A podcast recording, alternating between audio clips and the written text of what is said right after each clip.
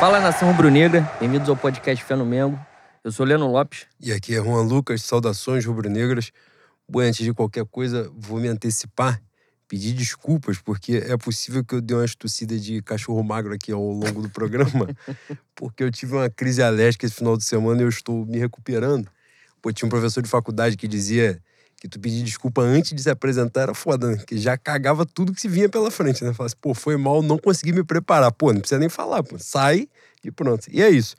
Mas agradecer por mais uma audiência fantástica de vocês.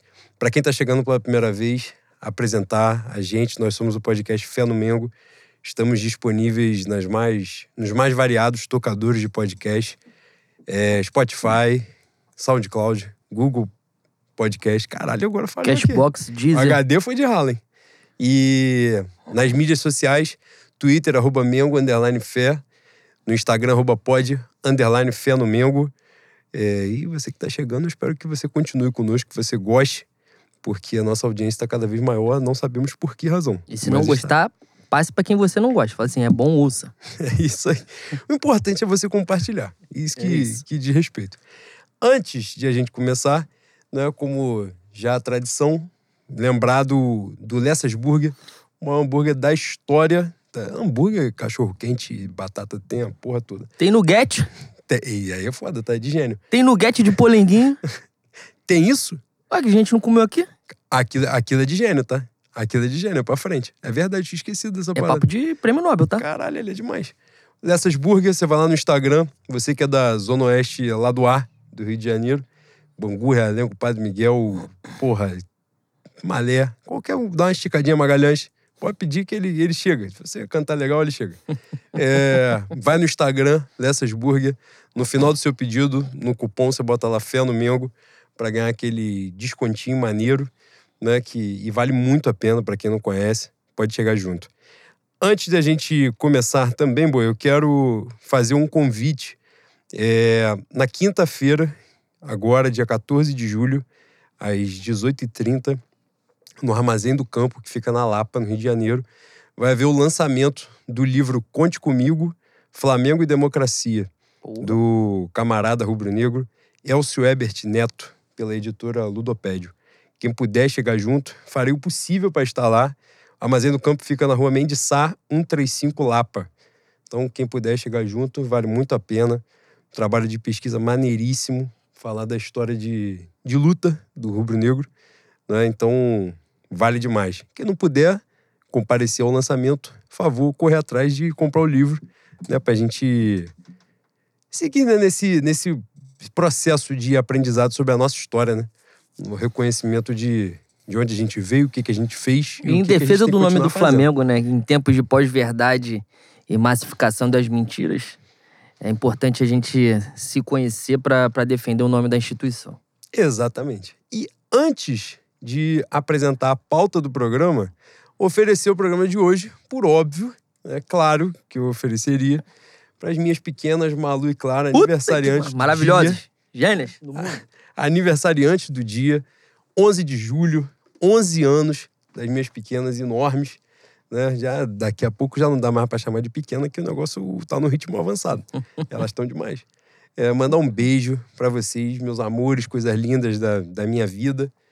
Muita felicidade, muita luz, muita axé na caminhada de vocês. Muito obrigado por me receberem com tanto carinho na família, por, por, pela sintonia, pelo amor, pela troca. Só tenho a agradecer. Um beijo enorme para vocês.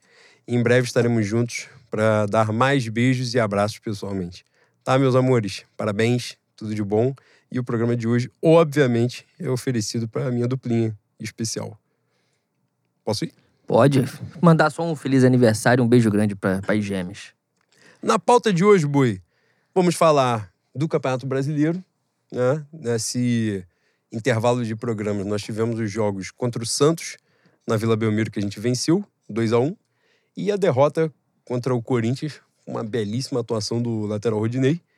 E falaremos né, sobre o desenrolar dos, dos jogos, a evolução, rodízio, né? Próximo, a sequência de jogos, porque o primeiro turno está acabando, né? São só mais três jogos.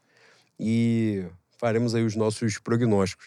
Vamos falar da Libertadores. Obviamente, estamos classificados para as quartas de final com a goleada histórica de Davi Luiz estando presente agora do outro lado do 7 a 1 E jogando bem. Um momento fantástico na vida dele, inesquecível. E eu espero que ele lembre com muito carinho quando ele for pro Salernitana semana que vem. Importante. E vamos falar, obviamente, né? Antes de a gente fechar o programa com a pauta dos ouvintes, vamos falar da Copa do Brasil, das expectativas para esse jogo de volta contra o Atlético Mineiro. Clima gostoso, ameno, pacífico. tá, tá amistoso, né? O, o extracampo tá maravilhoso e tende a ser um, um grande jogo, mas com muita coisa envolvida, não só o campo bola, né? Com certeza falaremos disso. Né? Como de sempre, a pauta dos ouvintes encerra o nosso programa. Vocês que fizeram as 352 perguntas. E tá foda, não tem mais condição. É, é, eu li aqui rapidamente. Teve gente que reclamou, pô, vocês nunca mais leram minha pergunta. Eu falei, não dá. a gente gostaria, mas não dá. Que a gente já cortando algumas perguntas, já tá fazendo três horas de programa na sequência uns dois meses. Porra, se a gente ler tudo, fudeu, né? Então fica complicado. Dito isto, Boi, vamos nós. Campeonato Brasileiro, sequência de jogos. É... Ganhamos na Vila Belmiro de 2 a 1 do Santos. E no Itaquerão perdemos para o Corinthians com uma com um rodízio um pouco generoso nosso Dorival Júnior que trocou seis jogadores do time titular e botou dois moleques de 18 anos para jogar. Ah, mas os moleques foram bem, né, Boi? Os moleques não foram mal, não. O problema é.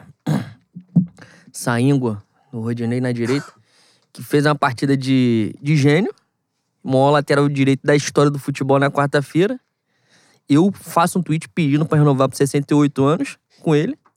E no, no, domingo ele entrega uma paçoca inacreditável. O Corinthians também tá numa maré que puta que pariu, né, boi? Não chuta gol e ganha. Foi assim quarto, foi assim domingo. Mas a gente que é, que é bruxo, né, ligado à magia negra, a gente conhece o Flamengo, né? Não perde no Itaquera 200 anos. E resolver perder quando? Obviamente é perder nas quartas de final. O primeiro jogo que a gente vai viajar.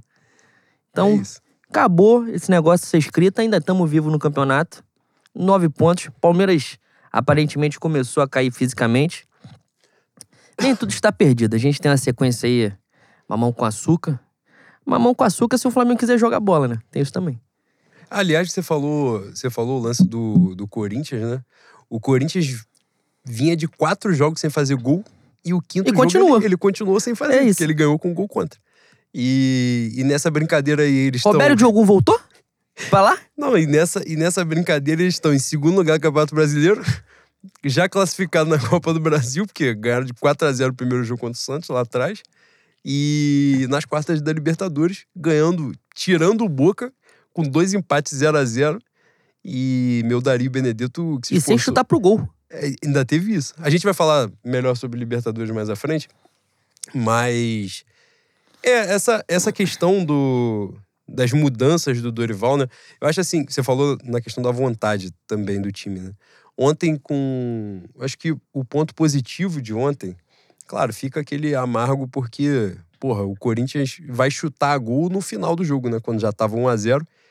É o Roger Guedes ou é o Adson? Não sei quem é o jogador que perde o gol que o que o Santos abafa. O Roger, o Roger Guedes dribla o goleiro e o chuta. O Pedro faz aquela merda. Foi o Roger. Foi o Roger, né? É, mas até ali o Corinthians não tinha oferecido perigo nenhum. O, é, o primeiro tempo, o Corinthians não finaliza. Né? O Flamengo teve o jogo sob controle, o jogo na mão, e isso, mesmo com seis mudanças e com dois meninos de 18 anos. É, e isso deixa um, uma tristeza, né? um, um leve remorso, porque dava para buscar no, um resultado melhor. Mas o saldo positivo, não sei como você vê isso, mas o saldo positivo, porque o Flamengo fez isso contra o Santos também, né? Esse, essa mudança de, de várias peças no time deu certo no jogo contra o Santos. Entra a cavalaria no segundo tempo e, e consegue meter o, o segundo gol ali, o Gabriel. Mas ainda assim, com todas essas mudanças, o time parece mais organizado, né, do que foi em algum parece momento. Parece não, está, né? Muito mais organizado. Ataca mais organizado e defende mais organizado. É... é que tem o, o passaporte europeu dá um tesão do caralho na rapaziada, né, Bui? Você vem com sotaque europeu, falando um, um, português diferenciado, cheio de chiado. É gostoso, né? Te dá, dá um tesãozinho. Mas de bola mesmo, meu Dorival tá amassando. O GP tá brincadeira. Não tem comparação Flamengo do Dorival e o Flamengo do Paulo Souza, bicho. Não tem. E aí a gente poderia até entrar aqui na, nessa, nas questões de dar tempo pro técnico implementar o seu estilo de jogo, é, que sua ideia passe a, a prevalecer. Mas, porra, a gente ia perder um ano com isso aí sem saber se ia dar certo. Isso é muito baseado no, na espera que o Palmeiras. Espera porra nenhuma, né? Ganhou desde sempre, o Abel. Jogou mal e foi campeão. E hoje chega aí na, no Campeonato Brasileiro, como até aqui, pelo menos na temporada, é o melhor time. Mas a gente não se sabe se é porque a ideia de jogo já tá, já tá totalmente cristalizada na mente dos jogadores, se é pela preparação física iniciada para jogar o Mundial em janeiro. Começou muito antes do que os outros times, né? E chegou no ápice muito antes também mas vai cair muito antes também, porque né, não, não tem extraterrestre ali. E a temporada é, é uma batida forte. Será que eles vão. Ainda tem, será que eles vão entregar Copa do Brasil, quinta-feira? Tava pensando nessa porra. Palmeiras e São Paulo, né? Foi 1x0 é. no jogo de ida. Né? 1x0 São Paulo. Se eles caírem, tem, tem mais tempo para descanso, né? Enfim. Não, e tem é. um peso distinto, né? Porque, para além da rivalidade regional, né? Palmeiras e São Paulo, o São Paulo não ganha um título grande desde. Se você considerar Sul-Americana, que já é difícil, mas. 12, 11. seja, né? 12, né? O Campeonato Brasileiro foi em 8, né? 2008. E Copa do Brasil eles não têm. Copa do Brasil eles não têm, tem isso ainda, o título inédito. Então, em tese, né, o tesão do São Paulo pro jogo seria muito maior do que o do Palmeiras, né? Pois é. Mas, é, voltando a, a esse, essa pauta ruim, chamada Clube de Regata do Flamengo, o Flamengo. A, a quarta, os caras estão pensando na quarta-feira, né? Não, não acho que o time deixou de correr, não acho que faltou empenho. A gente poderia ter vencido. Muita gente reclamando do lance do Pedro, gente que não chutou amêndoa na rua, né, boi? Impossível o Pedro olhar o pro Lázaro naquela bola. Com todo respeito, não dá pra olhar. Não dá. Tinha um, ele tava com um maluco nas costas dele que ia girar, tá, tinha outro chegando, o Cássio saindo. Pô, e o Lázaro, quando, quando dá a casquinha, ele não sai imediatamente com o Pedro. Quando o Pedro vira pra bola, o Lázaro tá parado, pô. Enfim. Acho forçação de barra também. Tem uma galera que joga contra, né? Semana, semana passada, não. A última vez que a gente esteve aqui gravando, você falou que o torcedor não tem culpa. E eu discordo muito. Tem. O torcedor também tem que ter noção da sua responsabilidade em alguns, em alguns casos. E tem a galera perseguindo nossos atacantes, o Pedro, o Gabigol, enfim. Coisa de totoca, né? Coisa de, de internet. 2018 pra cá o mundo ficou muito diferente, né? ficou um pouco mais estranho. Enfim, é...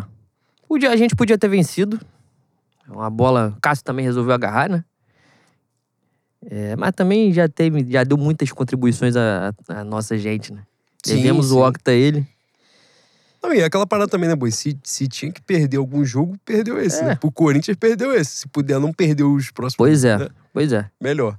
Mas acho que o saldo, obviamente, perder não é, não é legal, mas enxergo como saldo positivo a maneira que o Flamengo jogou. Como você muito bem disse, jogou bem, controlou bem o jogo com seis mudanças, com dois garotos de 18 anos. Achei que os moleques se portaram bem. É um jogo lá em Itaquera contra o Corinthians. O Corinthians também muito desfalcado, mas era o Corinthians, segundo colocado, dentro de casa. É, essa, é futebol, né, Boi? Apesar da gente estar tá dando mais azar do que de costume, né, foi o quinto gol contra na temporada, é, o time vem apresentando evolução e isso é bom, né? É, eu. Eu acho aí também. Você falou dos meninos, né? O Vitor Hugo em especial, né? Que entrou bem em todos os jogos que ele, que ele fez. O Matheus França vinha de uma lesão não, grave, né? Ficou acho que três meses afastado e tal, se machucou no jogo contra o São Paulo. Voltou para um jogo de sub-20 que ele destruiu o jogo contra o Botafogo. E o Dorival já começou a botar ele de novo. Ele mete o primeiro gol dele como profissional no, no jogo contra o Tolima, né? Na quarta-feira. É, até na hora me chamou muita atenção porque ele vai, o Pedro dá uma bola por cima, né? E eu fiquei desesperado porque foi meio parecido, guardar as devidas proporções de, né, de posicionamento ali. Mas a estourada da lesão dele é uma lesão, assim, a do, a do São Paulo era um bagulho bola perdida, o Flamengo já tinha ganho o jogo, era o último lance do, do jogo e tal. E eu fiquei com medo, né, dele estourar de novo e tal. E ele foi com, com mais tranquilidade, meteu o gol. Moleque muito talentoso. Tem isso, você botar essa responsa no Meteu moleque. gol não, meteram um gol por ele, que foi pênalti, né? O maluco empurra ele na bola. E a bola bate nele e entra. Mas o Vitor Hugo, porra, entrou muito bem, né? Em todas as partidas aí que, que o Dorival começou a puxar. Esse é gênio. Aí, na verdade, a gente já, né? No último programa a gente falou sobre isso, nos últimos, né? Com o Dorival aqui. é, tinha muito essa parada de que o Dorival se aproximou dos medalhões e tal, né? E o Dorival tá metendo uma molecada. Eu- é, a gente, claro, né? Te fez uma porrada de conjectura de se ele. Qual era a estratégia, se era mostrar que os caras não têm condição e tal, não sei o quê. Não acredito que seja isso, no sentido de, não, vamos ver dar merda pra depois a gente. Não acho que seja isso, até porque a cabeça dele tá em jogo, né? Mas ele começou naturalmente, não é? Claro, o Santos volta de lesão, já facilita, entra o Santos no lugar do Diego Alves. Que é um goleiro que usa as mãos, né? Importante. Pra Exato. função. Muito embora. Depois a gente vai falar mais sobre o Santos. Mas é, outros jogadores, outros jogadores vão voltando de lesão. E, e o jogo contra o Corinthians agora, por exemplo, entra o Fabrício Bruno, né? Volta o Fabrício Bruno depois de um tempão fora. E voltou bem, teve uma boa atuação. É, Outras peças, né? Ele começa a puxar os moleques pra jogar. Os moleques rendem bem, né? Tem isso também, porque ele poderia puxar os moleques, os moleques não jogarem porra nenhuma e ele ficar atrasado, né? Como é que vai botar os caras? E botou o Vitor Hugo, né? Como eu já falei, principalmente rendeu muito bem, se postou, né? Se, se apresentou como uma opção. A galera diz, né? A galera não, né? Teve setorista dizendo que ele não é muito adepto do, do futebol do Lázaro, né? Eu acho meio, meio conversa fiada porque o Lázaro entra em todos os jogos, né? E o Lázaro, eu acho que se num, num deserto de contribuições do, do Silas com o bolinho de bacalhau, ficou o Lázaro como uma opção de fato, né? O Lázaro como um, hoje, né? Como um ótimo reserva, não não tem ali as credenciais para ser um titular absoluto, mas um ótimo reserva que entra em todos os jogos. Então, só nessa brincadeira aí a gente está começando a falar de Vitor Hugo, Matheus França, Lázaro, que entram, que tendem a entrar em todos os jogos. E aí também, né, Boi? Importante. Aí eu queria ouvir sua opinião. Não chega a ser uma coincidência que o time foi ficando mais jovem e foi rendendo melhor também. Mais rápido. Correndo mais. Dividindo mais. É. É isso. Mas isso aí também não é novidade, né? Isso aí já é. Essa pedra é cantada há muito tempo. Até em Eu- posicionamento mesmo, né, Boi? Não, não só a vontade de raça, o caralho, mas em organização do time mesmo, porque os caras aguentam, né? Sustentam Exatamente. o ritmo. É. Eu espero que essa janela. A janela abre dia 18, né? É, próxima segunda. Espero que a- a- alguém arrume suas trouxinhas, seus paninhos de bunda. Dá pra roubar o Mickey, dá pra roubar o Tio Sam, né? Diego Alves, Diego Ribas. E apesar dessa falta de carinho nas minhas falas, importante, importante dizer que esses caras são ídolos do clube, né? E a gente já bateu nessa tecla, mas é sempre importante falar novamente. O Flamengo tem dificuldade de encerrar os ciclos. E os jogadores também têm, né?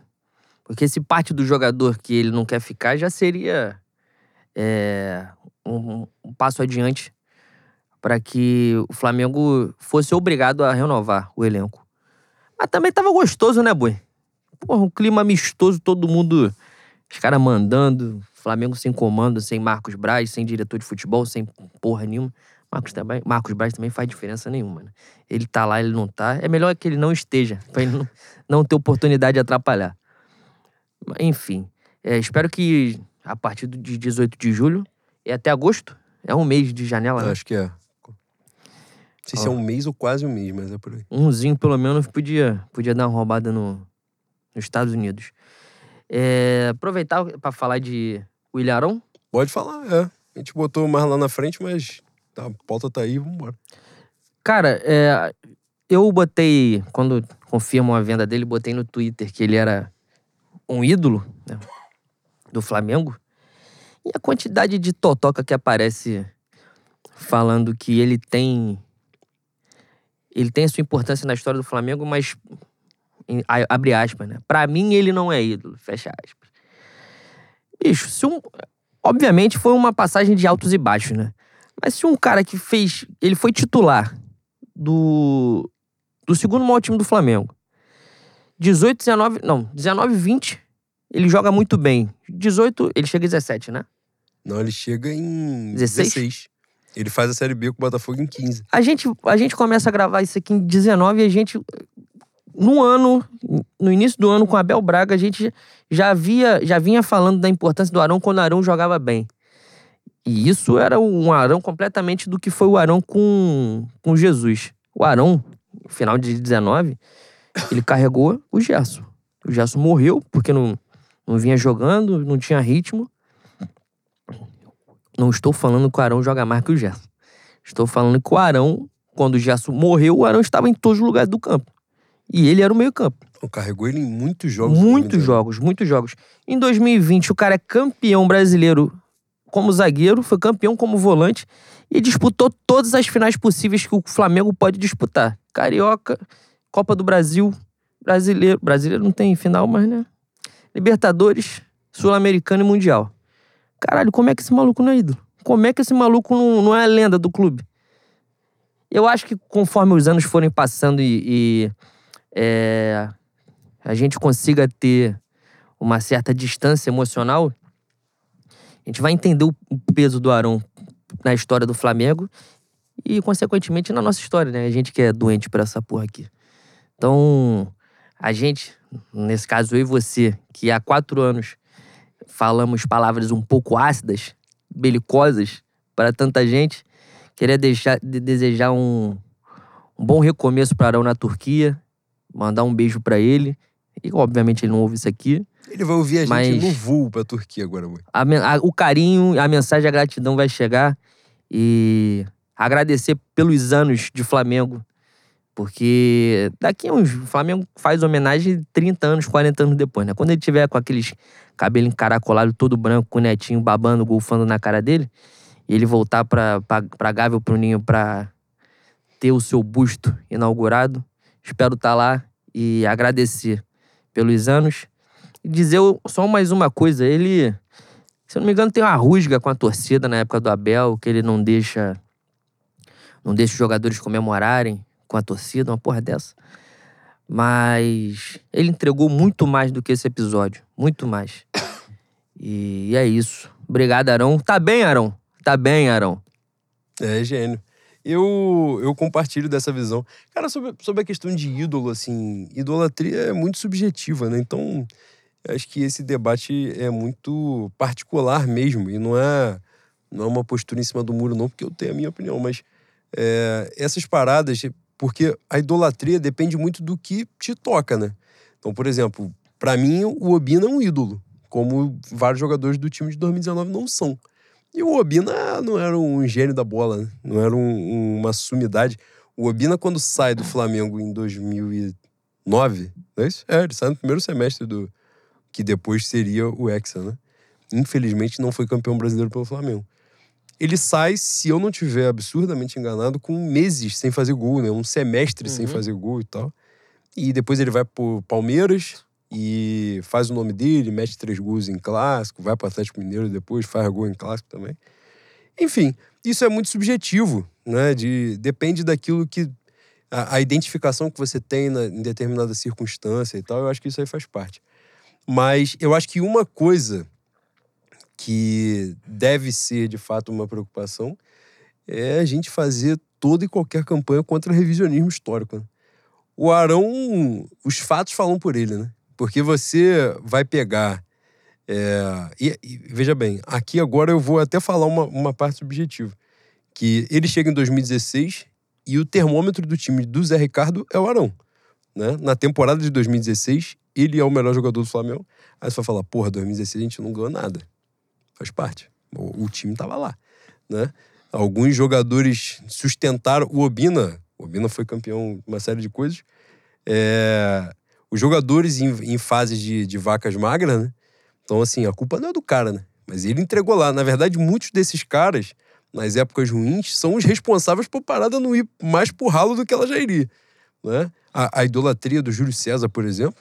O que, que o Júlio César ganhou de muito relevante na história do Flamengo? Nada.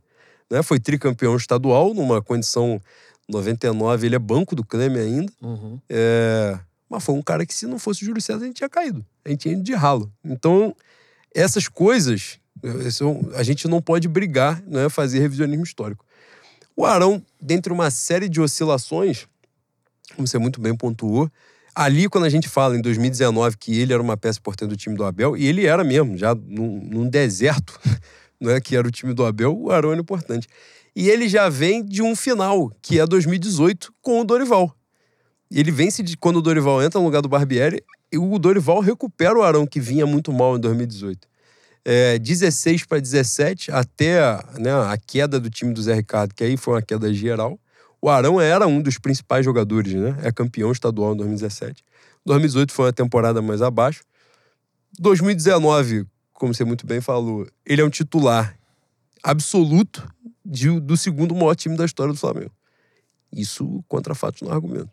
2020, ele é decisivo, né? E, e, a gente tem mania de dizer que o protagonista é só do meio para frente, né? E eu sou muito contra essa, essa postura.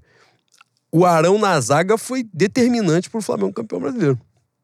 Como no revisionismo histórico, por exemplo, as pessoas quando vão marretar o Diego, né? É, o Diego nunca teve importância, nunca foi não sei o que. O Diego foi fundamental no título de 2020. Onde ele esteve, mérito do Rogério Senna, e onde ele esteve foi fundamental para aquela arrancada. Vai ficar, pô, óbvio, o Gabigol meteu nove gols em nove jogos, né, na sequência, seguidos. É claro, mas os jogadores cumprem funções diferentes dentro do campo. Agora, o Arão é um ídolo histórico e passa por aquilo que a gente já falou em vários momentos, né, Boi? Encerrar ciclos, né? O Arão já tinha encerrado o ciclo, né? É, e de uma série de formas dele, de quando a, a, a, sensação era de que ele também tinha enchido um pouco o saco, né, da, daquela coisa. Agora, por exemplo, rola uma pressão muito grande, né, em cima dos jogadores mais, mais experientes, mais antigos no clube. Ele era o jogador mais antigo, né, é, do, do, desses que, que estão no elenco, salvo engano. Ele chega na mesma, na mesma janela do Rodinei, né? E o Rodinei saiu do Flamengo, foi pro Inter e depois voltou. É, o Arão não, né? Tá na sequência dessa tudo. Então, assim, rola um desgaste, né? E, e aquele jogo do Tolima, o um jogo histórico, 7 a 1 simbólico, né, Boi? Ele entrou, em três minutos ele fez umas duas merdas. Porra, Dorival falou assim: vou dar uma moral fodida pro Arão. É o último jogo dele. Ele entrou cagando tudo. E ele, ele conseguiu, cara. Aí, né, aquilo, ah, o lance do torcedor. Ele conseguiu tomar uma vaia com o Flamengo ganhando, sei lá, de 5 a 1 é, pô, um, um absurdo. É o que eu falo, o torcedor é soberano. Quando eu falo que não é que o torcedor esteja sempre certo. Deixa eu dizer, é, meu, meu casé, posso falar dele? Pô, você? Seu irmão gêmeo? Puta que pariu. Meu casé, é isso. É, tem que respeitar o direito até da pessoa ser burra. Mas você lembra que a pessoa foi burra. O que eu falo da, da soberania, vamos dizer assim, do torcedor, é que o torcedor ele não pode ser responsabilizado por processos administrativos, né? Por exemplo, quando você vê, a mesma galera que tentou responsabilizar o torcedor, ela já se apresentou para falar do torcedor que o Dorival, comum, professor, comum, fez o Flamengo jogar uma bola que ele não jogou em momento algum, em nenhuma circunstância com o Paulo Souza. Se apresentou para agradecer ao torcedor que tirou aquela íngua, aquele câncer, aquele tumor de lá. Então, é isso. Eu acho que essas coisas fazem parte né, para o torcedor é paixão e tal. Quando a gente é, vai tendo um alcance maior, e aí eu acho importante ter isso, é, aí sim a gente vai gerando uma responsabilidade maior, a necessidade de uma reflexão maior nas críticas, e, e isso faz parte. Agora, o, o, o, torcedor é a paixão do dia a dia, né? Então, assim, é, nós, todos nós somos torcedores, mas eu acho que a gente não pode misturar ali. E o Arão foi vaiado, né? num jogo de Libertadores que, quando o Flamengo toma um gol, tava 4x0, ficou 4x1. Logo depois o Flamengo faz o quinto gol. Não interessa, né? Tava 4x1 numa oitava de final, jogo de volta da Libertadores, vaiaram um jogador. Pô, pô, pelo amor de Deus, né? Pelo amor de Deus. Mas é isso, o torcedor é soberano até para fazer merda, que é uma merda. Mas a vaia não, não, não foi muito além, porque a própria torcida reclamou da, de quem vaiou e a parada logo esfriou. Mas, enfim, pra encerrar, é, acho isso, né, Boi? Um ciclo mesmo que se fechou. E faz parte, né? É, tem tudo pra recomeçar bem. Eu, eu acho que o Arão tem 30 anos, não é isso? 29 ou 30, uma coisa assim. Ah, dá, dá pra Eu acho gastar é os isso. tempos de Pô, Turquia. né? tem, tem tempo pra, né? Vai é, voltar a trabalhar com um cara que virou a chave da carreira dele, porque ele foi importante em times mais fracos, né? E o Jorge Jesus conseguiu fazer dele importante num time absurdamente forte. Olha, não duvide do Arão virar titular, tá? Não sei se o Fenerbahçe... Acho que o Fenerbahçe não joga Liga, do Liga dos Campeões esse ano, né? Mas eu não duvido, não duvido nada do, O do Fenerbahçe Arão. tinha um brasileiro, o Luiz Gustavo, né? Era É. o Fenerbahçe, era o Fenerbahçe, né? Mas, enfim, e é isso também. Assim, não é um ídolo pessoal meu, mas com certeza é um jogador histórico do Flamengo e negar isso pra mim é revisionismo. Pra mim isso não, não faz sentido. É, E foi um jogador que bicou o Botafogo, né? Tem isso também. Saiu devendo ao Botafogo. Porque no final ele, ele vai ter que pagar o Botafogo porque foi jogar no Flamengo. Valeu a pena, né, Arão? Botou um dinheiro maneiro no bolso, agora vai pra Europa ganhar Algumas euro. medalhas em casa. É isso, ganhou título pra cacete, agora vai ganhar em euro. Então, tá mais do que recompensado. Gratidão ao Arão, jogador histórico e sucesso na trajetória, com Ô, Boi, certeza. E Campeonato Brasileiro, ainda dá? Nove pontos de diferença? Pro líder, né? Porque, tirando o líder, tem uma- um caminhão de gente na nossa frente aí. Cara, no outro programa, a gente tava com 13, né? E aí. Pra tu ver a mágica das coisas. E aí, do nada, a coisa foi descendo, descendo. O Palmeiras, se não estiver enganado, são três jogos sem vencer, né? É, e mais do que isso, e é uma coisa boa pro campeonato, eu acho, e até pra gente que tá disputando com o Palmeiras, né? É que subiram os três, quatro times que estão no cangote deles, né? Então, assim, não é aquela coisa que eles só preocupam com o Flamengo, que tá lá em nono. E aí eles vão cagar pro campeonato, joga, volta e tal, joga sem pressão nenhuma. Se eles ficarem, inclusive, quem tá mais no cangote deles é simplesmente o maior rival deles. Então, assim, se eles não abrirem o olho, vão passar por cima, né? E com todo respeito, o Corinthians, se na bola dividida com o Palmeiras, ele vai atropelar, né? E o Corinthians sempre, historicamente, precisou de muito pouco pra fazer isso, né? Tem essa parada também e o palmeirense conhece. Então, os caras no cangote ali, eu tenho certeza que eles estão, né? Então, agoniado. É, tão agoniados. Mas pro campeonato, eu acho que dá. Acho que a circunstância, né, como ela se desenhou, esse, esse essa semana vai ser muito decisiva, né? Pro, porque fecha esse esse ciclo, né, de 30 dias que era o mata-mata da Libertadores e da, da Copa do Brasil. Na Libertadores geral passou. É, Palmeiras, Corinthians e Flamengo. E o Palmeiras num confronto muito fácil, né? Mas deu ao. massacrou no confronto como deveria. Mas os outros passaram e agora vem a Copa do Brasil, né? Então, assim. E o Atlético Mineiro também passou na Libertadores, né? E agora vem a Copa do Brasil para saber se alguém cai, se alguém fica. É, E isso faz muita diferença, né, pro campeonato. Como é que os times vão reagir? A gente vai falar da Copa do Brasil daqui a pouquinho. É, Como é que o Atlético Mineiro, por exemplo, poderia reagir a uma eliminação pro Flamengo tomando uma virada no Maracanã? Como é que o Flamengo reagiria não virando o jogo contra o Atlético Mineiro no Maracanã? E o Palmeiras, por exemplo, se o Palmeiras for eliminado da Copa do Brasil, vai ser dentro do Allianz, né? Contra o São Paulo. Então, assim, essas situações pesam muito, né? Podem pesar no, no, no- na consequência, né? Do, na sequência do campeonato. E na Libertadores, os caras vão pegar o Atlético Mineiro, a gente vai pegar o Corinthians, né? Então, ou seja, ficou ruim pra todo mundo.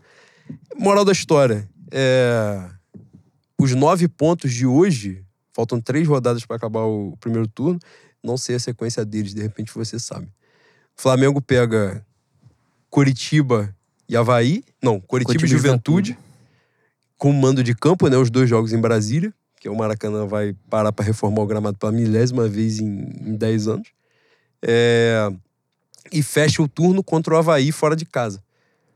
Palmeiras aí com mais três jogos também. Vai que numa sequência dessa a gente consegue morder mais três pontos dessa distância. Entrar no segundo turno. A sequência do Palmeiras é Cuiabá em casa, América Mineiro fora e Inter em casa. É. Aí fecha o turno. Sequência equivalente, né, Bui? É. O Inter tá aí, um Inter pode fazer uma diferença, mas é equivalente à do Flamengo. É... Pô, se a gente vira o turno com seis de desvantagem pra eles, aí não, não tem como, né, dizer que o campeonato tá decidido, né? Agora, se a gente virasse o turno com 13 de distância, aí fudeu, né? Porque aí realmente são muitos jogos. é, é muito jogo que a gente tinha que acertar e muito jogo que eles tinham que errar. né? Eu vi, eu vi alguém comentando na, no Twitter que o Flamengo tinha 16 jogos, 15 jogos. Tinha um número grande assim, 15, 16 jogos fora. e desses 15, 16 jogos fora difíceis, o Flamengo já tinha feito 11, 12. E isso, porra, nem terminou o primeiro turno ainda. Então, essa, essa próxima sequência é a sequência de 12 pontos, né, Boi? Além desses que você citou, a gente é, começa o retorno com o Atlético Goianiense no Maracanã. Dá pra fazer 12 É pontos. verdade, verdade. Dá pra fazer 12 pontos com, com time misto. É, bota os moleque, bota. Marinho, caralho, Marinho é incógnita. Vitinho também. Mas enfim, eu, eu comecei a me animar e ia Pior que o falar Marinho merda. jogou bem contra o Santos, na Vila Belmiro. Jogou. Eu acho, que Jogou. ele, eu acho que ele só joga ali. O Exatamente. Flamengo tem que começar a mandar jogo na Vila É, é a Belmiro. magia que tá ali dele ainda. Filha da puta, enfim. Mas, se a gente, pra mim, se a gente mete 12 pontos, a gente já entra no, G, no G4. E pra são mim, três jogos óbvio. com mando, né? Dos quatro, são Pois três é. jogos com mando. E, historicamente, é difícil ganhar na ressacada? Sim. Mas, caralho, dá pra, dá pra ganhar. Dá pra ganhar. 1x0, um 2x0. Tem que torcer pra não chover, né? Que time do Sul, caralho. Toda vez que a gente vai, tá- o campo tá uma merda, tá um frio do caralho. Os caras não conseguem correr. Porra, aí a bola... gramado ali do campo do Fazenda. Puta que Cheio um de buraco charco com do água. caralho. Mas é uma sequência que a gente tem que ganhar os quatro jogos. E ganhando os quatro jogos, aí o couro come. Aí já começa o segundo turno. Não acredito que o Palmeiras vai ganhar os quatro. Não acredito que o Atlético vai ganhar os quatro. Não acredito que o Corinthians vai ganhar os quatro. É a hora do Flamengo tirar a diferença. São esses quatro jogos seguintes aí. E a gente estava falando, né, sobre é, essa classificação dos, dos três cachorros grandes, né? Agora o Corinthians se, se afirmou o nosso futuro adversário da Libertadores. Se afirmou nesse bolo aí. Mas falaremos de Libertadores. E por isso falaremos de Libertadores. Flamengo, quando a gente gravou o programa, a gente não tinha enfrentado o Tolima ainda. E o Flamengo ganha de 1 a 0 com um golaço na despedida do gênio aí, que os caras vaiaram e não vai André no Maracanã, eu vou ter que ficar puto. É isso. Eu vou ter que vir com o currículo aqui, passar de cada um, meter uma Wikipédia, falar, vai lá, pesquisa, animal, e ver o que, que você tá fazendo na arquibancada. Dito isso, golaço do Andrés, um jogo que a gente, né, ali a gente foi copeiro, eu me senti, eu me senti Grêmio da década de 90. Tolima e Flamengo? cara, o, na ida, Colômbia? Puta que pariu, o negócio, a coisa acontecendo e você em outros anos, você já pensaria assim, pô, vai entrar. Uma bola cagada, os caras vão bater pra dentro da área, alguém vai desviar e aí babou. Boi, se fosse quarta de final, já tinha, já tinha decretado que o manto do mistério desceu. já, tinha, já tava vendo passagem pra Guayaquil. Eu falei, nossa senhora. Terminar esse jogo só 1x0 foi coisa de. Eu não sei se foi o pai do chão ou foi, foi o Nazareno. Aí, no final das contas, no final do jogo, o Pedro ainda perde, perde um gol, né? Ele finaliza bem, o cara chega na estourada. Ainda podia sair de lá com 2 a 0 no placar. Coisa maravilhosa. Porra. não, não dá pra se emocionar ainda que falta, falta chão, né? Mas caralho. Foi jogo de. Jogo de campeão, mano. Jogo de campeão. E, é, e isso é muito importante, né? As pessoas romantizaram um pouco de 2019, mas 2019 teve uma porrada de jogo assim, né? Jogo que a gente joga porra nenhuma, bola, porra, tu vê que o jogo não tá fluindo, numa estourada, no cruzamento, a gente ganha. Muitos. Muitos. Fortaleza, 2 a 1 de virada. Forta, CSA, Fortaleza acho que a gente lá. ganha de CSA, a gente 1x0. ganha de 1 a 0 tomando Botafogo, a sufoco. gente ganha de 1x0 no Engenhão no Foi. último minuto. E jogando porra nenhuma nesses jogos, né? É, é- e é um jogo que. Esses jogos são importantes também pro psicológico do time, né? Pro, pros caras terem mais confiança, pra, pra, pra roda girar, pras coisas acontecerem. É. Pô, podia ser quarta de final, né? Falei isso, eu tô pensando nessa porra aqui. Podia muito, meu Deus do céu. Mas se Deus quiser, a gente vai sacolar o Corinthians. Já tiramos essa, essa coisa ruim de, pô, estamos ganhando muito lá. Como diz meu pai, eu quero perder. quero perder pra tirar essa porra de tabu e ir tranquilo. Fala, E é, pe- é uma zerado. responsa, né, Boito? É, assim, pô. ó, a gente não perde pra eles há 10 anos. Pô, eu já entro cagado. Fala assim, pô, se perder hoje eu vou ficar puto. Se eu tiver presente, então a culpa foi minha. Boi, eu nunca vi essa porra dar certo. Em Exatamente. 2002, o- foi a primeira vez que eu tive contato com a magia negra do esporte bretão, né? Não sei se você, você, você é quatro anos mais velho que eu, tu vai lembrar assim. Tu lembra que o Oliver Kahn chega na Copa babado? Na Copa não, na final da Copa. É o melhor da Copa. Era, gênio. era a melhor defesa quanto o melhor ataque. Aí, meu pai, meu pai um, um bruxo, Atlante, de Ratanabá, antigo, vivido, falou assim, ó. Goleiro só pode ser babado que depois que acaba o campeonato. Isso aconteceu duas vezes contra o Brasil, né? Com, com o Simon. É Simon? É, Não. é. Com o Simon, não toma gol há 200 jogos. Tomou. Tomou um gol ridículo de cruzamento E se eu não me engano, ele era o goleiro do Liverpool. Ah, não. do Arsenal. Não, eu tô confundindo. Arsenal. É que teve, teve um, o, o Liverpool e São Paulo, a final do Mundial, o goleiro chega. Também não toma gol há 600 minutos. Tomou um do Mineiro. Perdeu. Um chute, um É.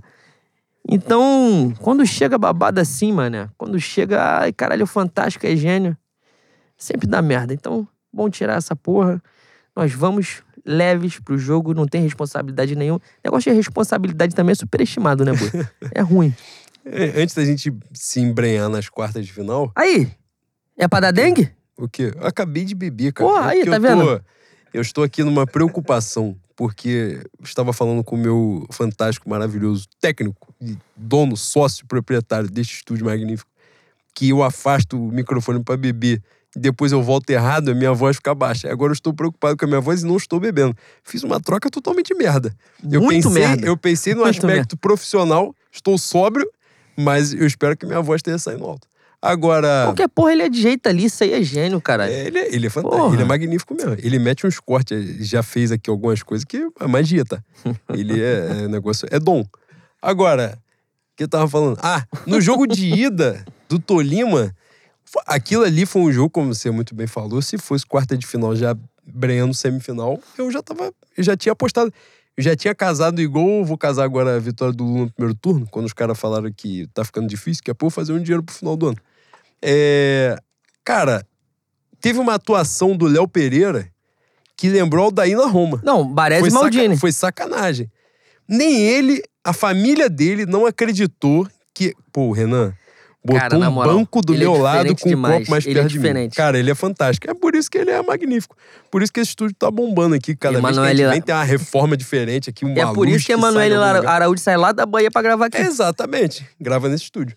É, Cara, a atuação do Léo Pereira naquele dia foi um negócio que, que a família dele não acreditou que ele, que ele. Teve uma hora.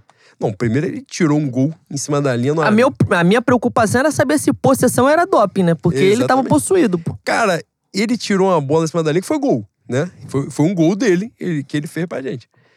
Nessa que ele foi dando certo, foi- teve uma hora que ele simplesmente cortou um, cortou dois e tocou olhando pro lado. Aí, aí eu falei, não, agora é hora de acabar o jogo, que a tendência agora é ele dar um bico pra dentro do gol do Santos e, e acabar e ser um a um.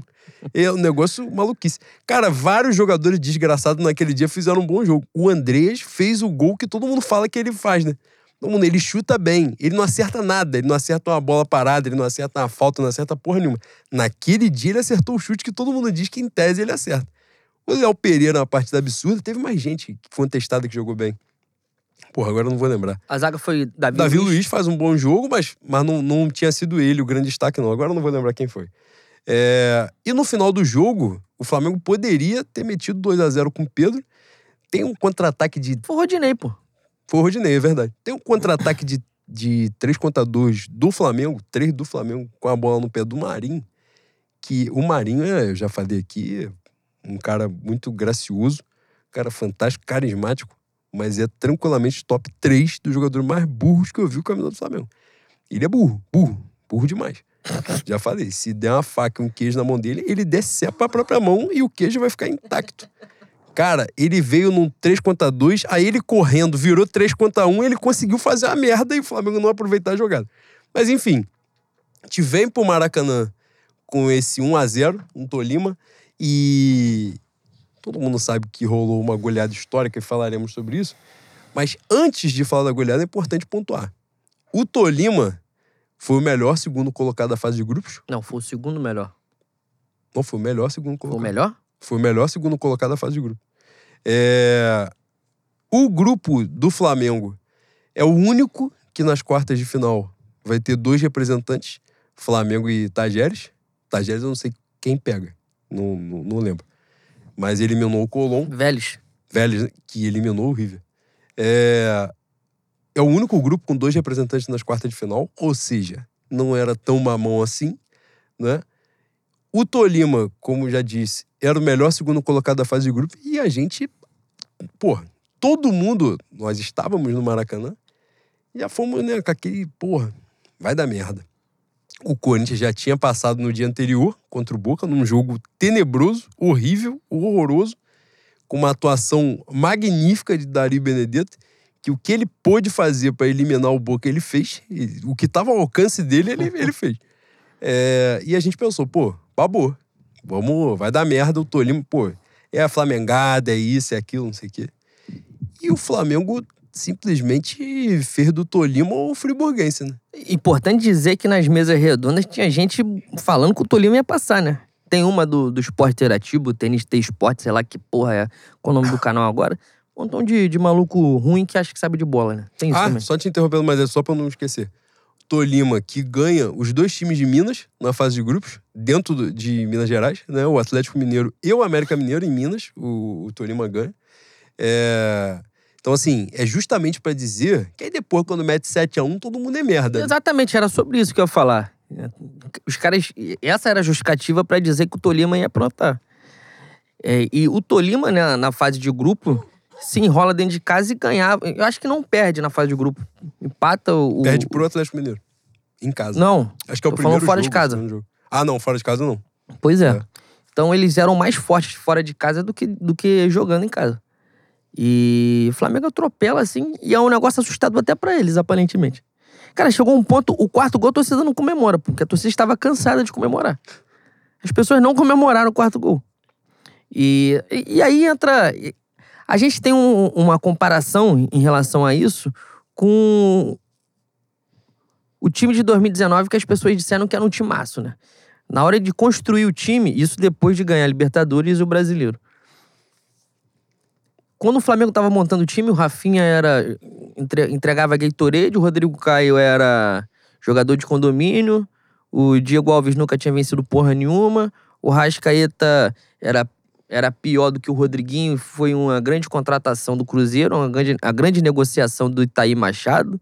Gabigol não fez gol na Europa, Bruno Henrique era cego. Ah, ganhou tudo depois do Abel, Abel Braga fazer um. Tudo bem que ó, alguns jogadores chegam no meio do ano, né? Mas aquele time do Abel Braga já era pra ter já era para estar jogando bola. Veio Pablo Jesus, Mari, né? Era... veio Jesus, Pablo Maria era a segunda, Segunda divisão, divisão da da Espanha. Veio Jesus, faz um time fantástico. E aí depois faz, ah, mas também com o Rafinha, com o Rascaeta, com esse time fantástico, aí é mole, né? E os caras voltaram a fazer isso. Boi, o jornalista, ele tem a certeza que as pessoas que estão consumindo o que ele tá falando, o que ele tá escrevendo, são imbecis. Os caras têm certeza. E também tem certeza que a gente não tem registro das merdas que eles falam.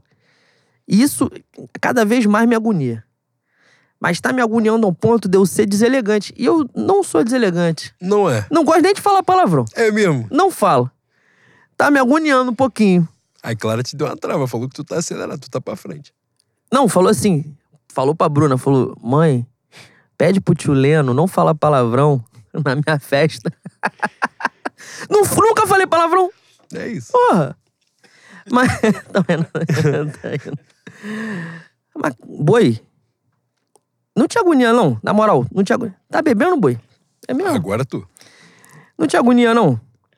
Os caras tratarem de assuntos. Porra, eu não vou citar nomes porque já citei na última gravação.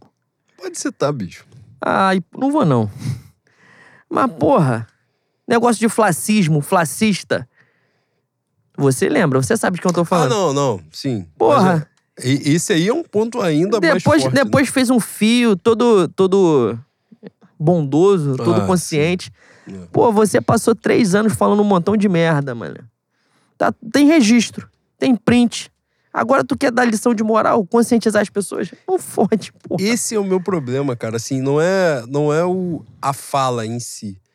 É, e eu acho que as pessoas, e de fato, as pessoas têm todo o direito de mudar de opinião. Eu acho que isso faz parte. Faz parte. em vários exatamente. momentos é um, é um exercício de Isso é sabedoria, de importante. maturidade. Exatamente. né? Mas o problema é que tem uma galera que ela sempre se coloca numa posição de olhar de cima para baixo, né?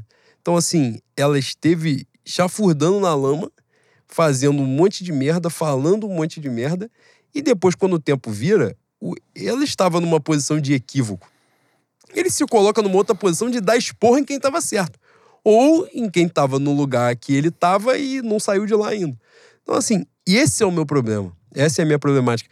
Eu falo, já falei aqui em outra oportunidade, e você compartilha também disso. É, por exemplo, eu tinha maior admiração pelo Mauro César. Esse nome eu cito, faço questão. É, maior admiração, apesar de vários problemas que já aconteciam, é importante dizer, mas eu via realmente, e era, de fato, muito importante num cenário de disputa de mídia, de espaço na mídia, uma voz. É, uma voz contra o sistema, não era isso. Mas era uma voz do Flamengo num espaço de paulistas. É isso de que eu time falar. paulista. Ele era o do- contraponto Exato. um ao contraponto. barrismo paulista. É isso. É, e teve e cumpriu muito bem o seu papel, a sua função por muito tempo. Mas, por uma série de razões, que aí cabe a ele a justificativa e não a mim, né? É, como diria meu avô, Castor de Andrade. Porra, saudade. É... Caralho. Posso falar isso? Pode. Posso falar, né? A contravenção está sempre do mesmo lado. Quem muda de lado são os políticos. É isso. Pronto, acabou. Porque e Eu é sempre estive aqui. É contexto histórico. As pessoas diziam, vocês se reuniram com não sei quem da direita, com não sei quem da esquerda. Ele falou, nós estamos sempre no mesmo lugar. Os políticos que mudam de lado. É isso, ensinamento do avô. E essa é a parada, você ter os seus, os seus problemas, os as suas contradições, eu acho que isso tudo faz parte, é inerente ao ser humano. Mas os caras se colocam numa posição de sempre querer dar lição de moral, É, de é sempre arauto- dar esporro. Arauto da virtude. Exato, é o, é o oráculo, né? Dá o, dá o caminho para todo mundo. E isso é muito cansativo. Para além de intolerância à divergência, né? E a divergência. A divergência democrática, a divergência de ideia mesmo. Não a divergência de, de babaquice, de chegar xingando e aloprando. Não é isso, não. Mas é, esse ponto em que as pessoas se colocam, eu não sei, eu não sei se ele é muito cômodo. Eu- em algum momento eu já eu já achei que era cômodo.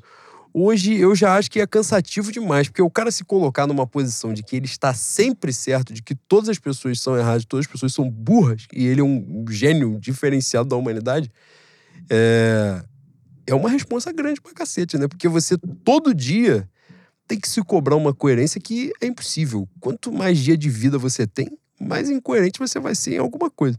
Não tem jeito, porque você tem experiência, porque você tem vivência. Então, você vive novas coisas e essas coisas você vai extrair as lições que, que você entender melhor, que você puder naquele momento. E para te passar a palavra.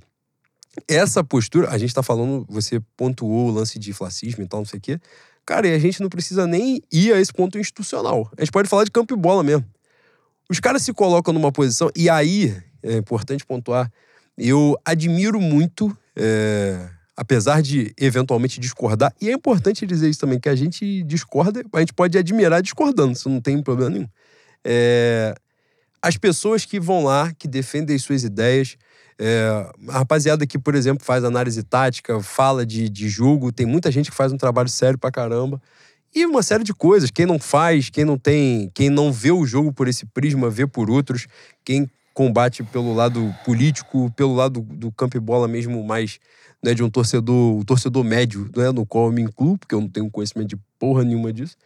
Mas, cara, o engenheiro de obra pronta é uma merda. né? Quando você se põe, é, se coloca numa posição de, de, de se posicionar mesmo, de posição de se posicionar é foda. né? Você Mas- foi bem, você foi bem é isso. agora. de se posicionar. Por exemplo, tem um treinador, tem um entregador de colete que é uma merda. É uma merda.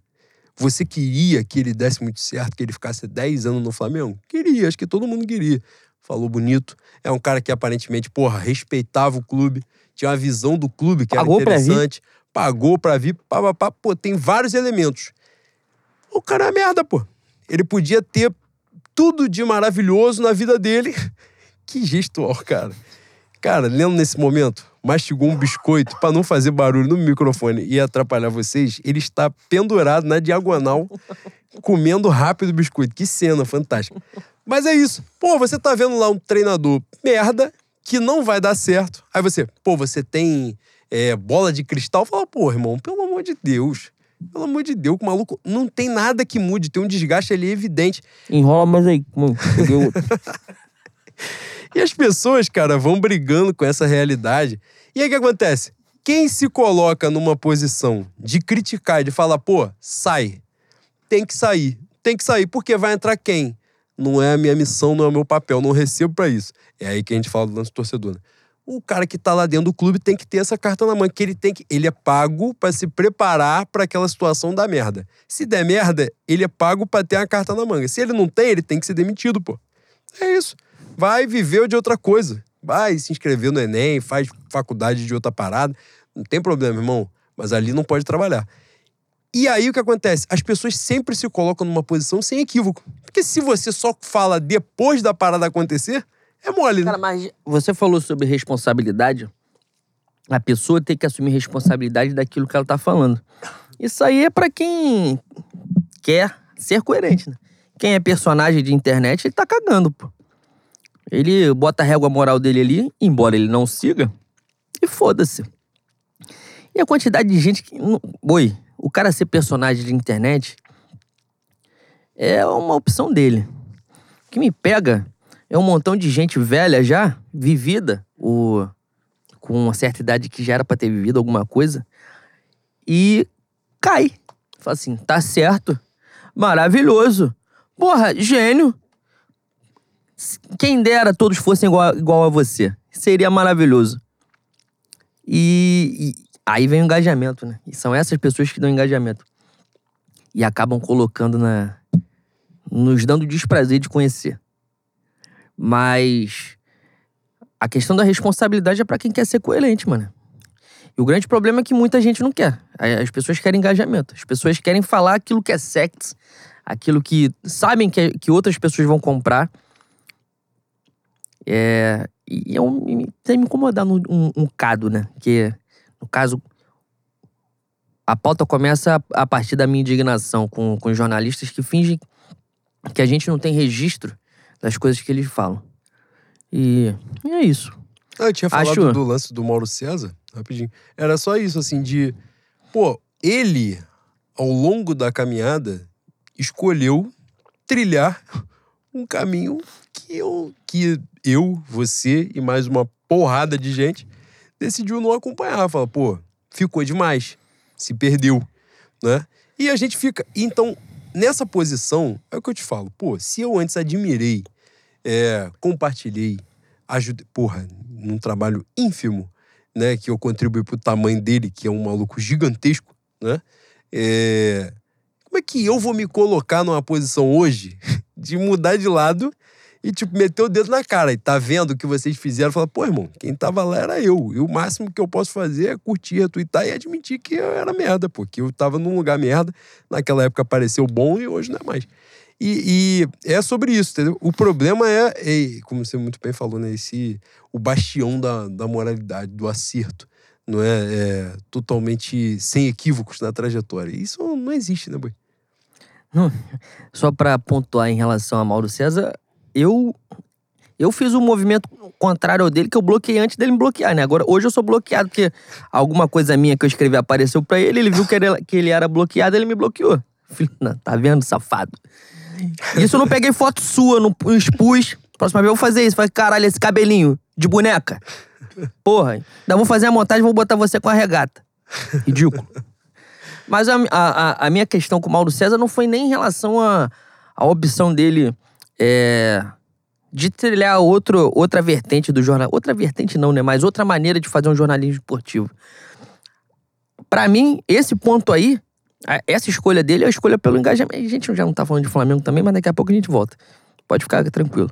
É Mas- só um momento você que já conhece o podcast. Tem um momento de desabafo no meio da pauta que É não isso. conversa em absolutamente nada do que era o ponto. É isso. E é por isso que dá certo. Mas a, a, a questão do Mauro César dele, dele trilhar outra, outra vertente, outra maneira de fazer o jornalismo esportivo, acredito que seja é, uma opção pelo engajamento também. E nesse ponto, para mim, é válido. Meu problema com ele é quando ele começa a fazer sacanagem em rede social, pô.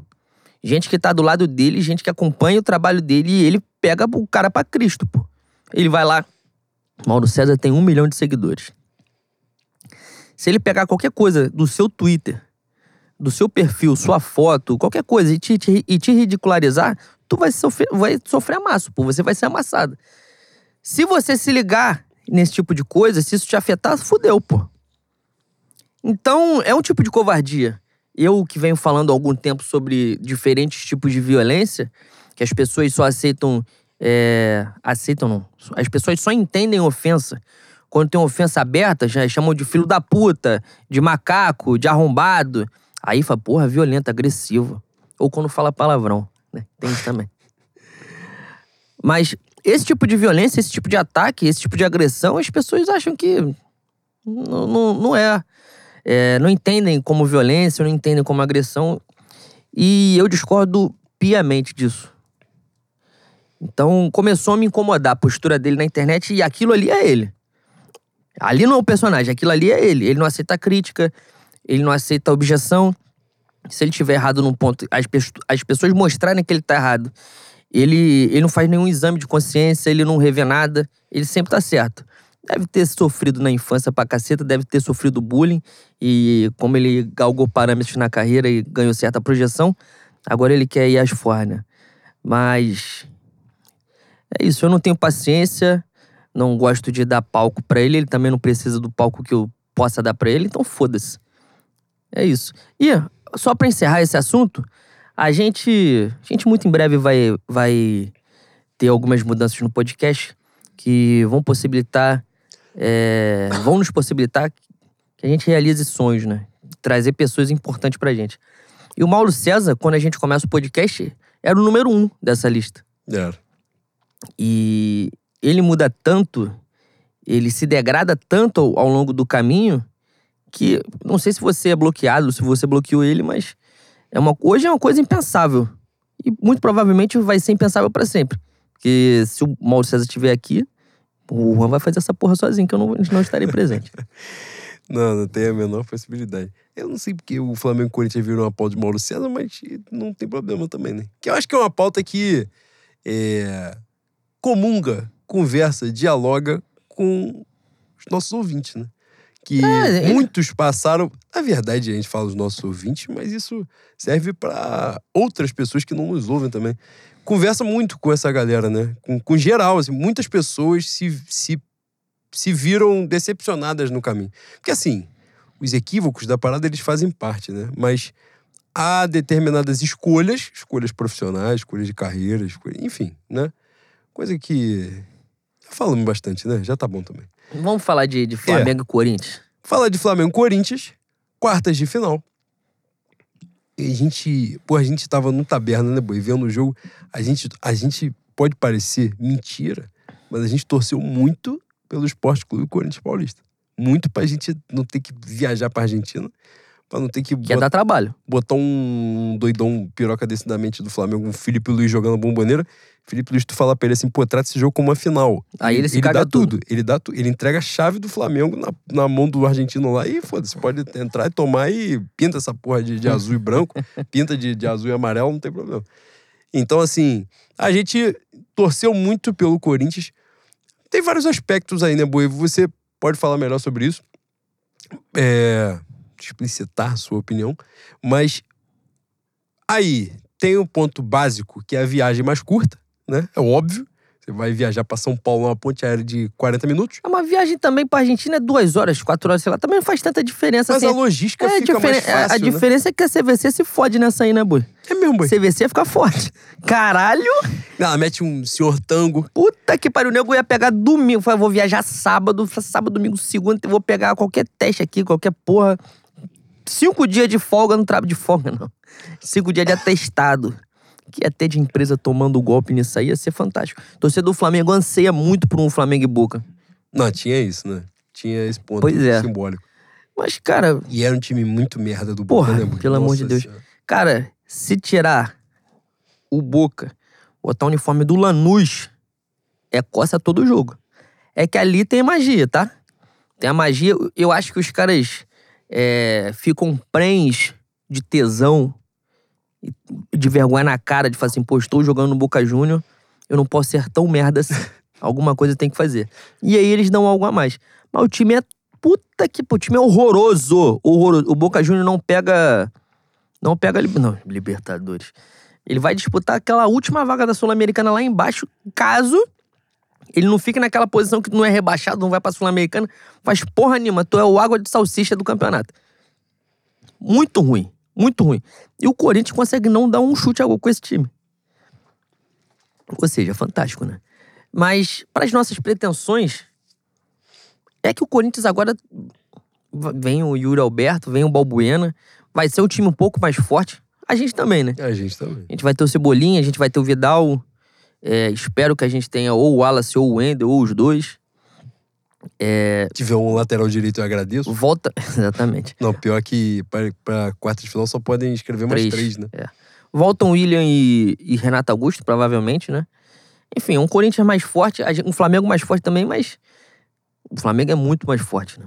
Muito mais forte. Então, já que eu, tô, já que eu estou um pouco embriagado, vou um pouco mais além. Você vai fazer um exercício de mediunidade. Uma amigo. futurologia aqui.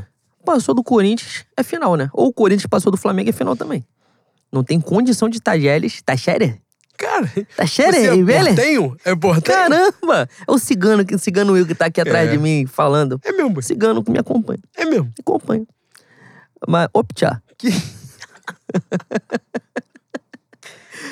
Fala aí, Santa Sara Cali, aí ridículo, não dá esporro que não pode falar. Pô, é, pelo amor de desculpa. Não pode brincar. Tô brincando, é uma reverência. Exatamente. Porra, você é muito meu advogado, cara. Impressionante. É isso. Coisa maravilhosa. Mas, boi. É. Assim, não vou falar que a gente tem obrigação de ganhar do Corinthians lá dentro. Até porque a gente encerra. Até a final a gente encerra dentro de casa. Mas, pô, se a gente não sair com a vitória de lá, uma, uma vitória magra, um a zerinho, eu vou ficar muito chateado. Vou ficar sorumbático. É mesmo. Vou. Porra, o Flamengo. O Flamengo é muito mais time. E, e esse português é uma. Nossa Senhora. Entra naquele caso da, do passaporte europeu, da minha União Europeia, que vira um imenso estado de Minas Gerais, coisa grande, tem trem pra lá, trem pra cá. Dá pra você ir de ônibus pra lá e pra cá. É bom, É é bom demais. É, é mesmo, é mesmo. É bom. Mas os caras, pelo time do Corinthians, joga porra nenhuma. Meu Deus do céu, o time do Corinthians hoje está iluminado. Quem jogou Mario Bros sabe quando pega a estrelinha e tu não morre? Tu só não pode cair no, no abismo. Se afogar, o resto. Só tem uma missão. É. O resto tu atropela tudo, mata tudo. O Corinthians não chuta gol e tá ganhando. Vou um pouco mais além. O Corinthians com o William, com o Renato Augusto, não muda tanto. Envelhece até mais. né, Envelhece, time. fica mais lento. Porra. Ano passado a gente chega à final da Libertadores com certa sorte. Na fase de grupo e na sequência, né? A gente não tem um adversário muito forte. Se não me engano, é o Olímpia. Pelo contrário. Olímpia, defensa. Não é defensa. Olímpia é nas semifinal, né? oitavas. Não. Defensa, Olímpia, Barcelona de Guayaquil. Aí. Porra. Até pegar o Palmeiras. Bicho. Guardadas as devidas proporções, a gente ia pegar o Boca. É um Boca lixo, mas é o Boca. E a semifinal era contra o River. É um River muito pior do- de todos do, do Galhardo? Sim. Semifinal era contra, é contra Tajeres ou Vélez. Porra. Pelo amor de Deus, mano. Novamente o destino nos sorriu. E tá na hora do Flamengo é, devolver, né? Sorrir de volta. É, eu ia tocar nesse ponto justamente para você comentar. A classificação do Corinthians significa necessariamente a eliminação do Boca, né? Pelo confronto. Caralho, Mas teve- tu é analista? Porra, Porra, que percepção. isso aqui, o Roger ganha 130 mil por mês pra falar. Pra tá? falar isso. Ele fala na transmissão da Globo, os caras falam assim, aí, é isso. O Luiz Roberto chama Júnior de maestro, o Júnior fala assim, é isso, maestro, que vivência de futebol. Isso que eu acabei de falar agora aqui. o Não Júnior- à toa, quantas faz. Copas do Mundo? É, pô, exatamente. Aí você fala, pô, você está se comparando ao Júnior jogando bola. Não, mas falar é parecido. E com todo respeito que o Júnior acrescenta falando de bola, parece que ele joga o mesmo futebol que eu jogo. Esse que é o problema. E isso é problemático demais. Parece que vocês conheceram a bola no, no mesmo dia. Exatamente. É um negócio desesperador. Mas, além disso, teve a eliminação do River pro, pro Vélez, né? É, o River não faz gol em dois jogos, né? Tem o, o polêmico lance do VAR, que é importante Que não é pontuar. polêmico porra nenhuma. O né? cara meteu a mão na bola, pô. Não tem mais polêmica. Tem a- o, o frame lá que o maluco agarra a bola, pô. A bola agarra no, no- entre No antebraço. muque, no muque. É. Então, pô, não tem dúvida. É polêmico até você ver a bola agarrada no braço. Agarrou no braço já não é mais polêmico. É isso, já tá resolvido. Então, nesse aspecto, o que acontece? O caminho ficou diferenciado, né, Boi? Da, dali pra frente, né? Porque você pega. E aí, também queria que você falasse disso. Um dos pontos pelos quais a gente torceu para que fosse o Corinthians ali o adversário, não porque o Corinthians fosse mais fraco, na verdade o Corinthians é mais forte que o Boca né? Uhum. em elenco. Mas tem também essa parada de conhecimento, né, Boi? Do outro time, né? Você vai. Eu ia falar assim, pô, você acha que o departamento do Flamengo de inteligência não conhece o time do Boca? Fala, se você tem dúvida disso, mas é o Boca, pô. Você já 20 anos de estrada, você tá nessa dúvida, você tá de brincadeira, né? Isso é evidente. O Corinthians, o cara não tem escolha, não tem como não conhecer, que ele joga contra o Corinthians toda hora, toda hora de barra com o Corinthians. O Corinthians joga todo final de semana no mesmo canal que ele joga, não tem jeito. E isso faz diferença, né, Boi, também, né? É um- uma inocência tipo do meu pai, que quando teve o PP na Mangueira, ele falou assim: porra, a Mangueira não tem mais. Não tem mais tráfico, não tem mais tiro. Eu falei: não tem. Não tem. Porra, boi. Aí, é agoniante. Algumas coisas são agoniantes. Dá vontade de cantar a, a música do, do Criança Esperança. Ter um amigo. Porra, no céu tem pão e morreu. É isso. Cara, se você, se você espera alguma coisa do staff do Flamengo, a- hoje, tu tava dormindo, né? Tava em coma. Eu acho que a diferença.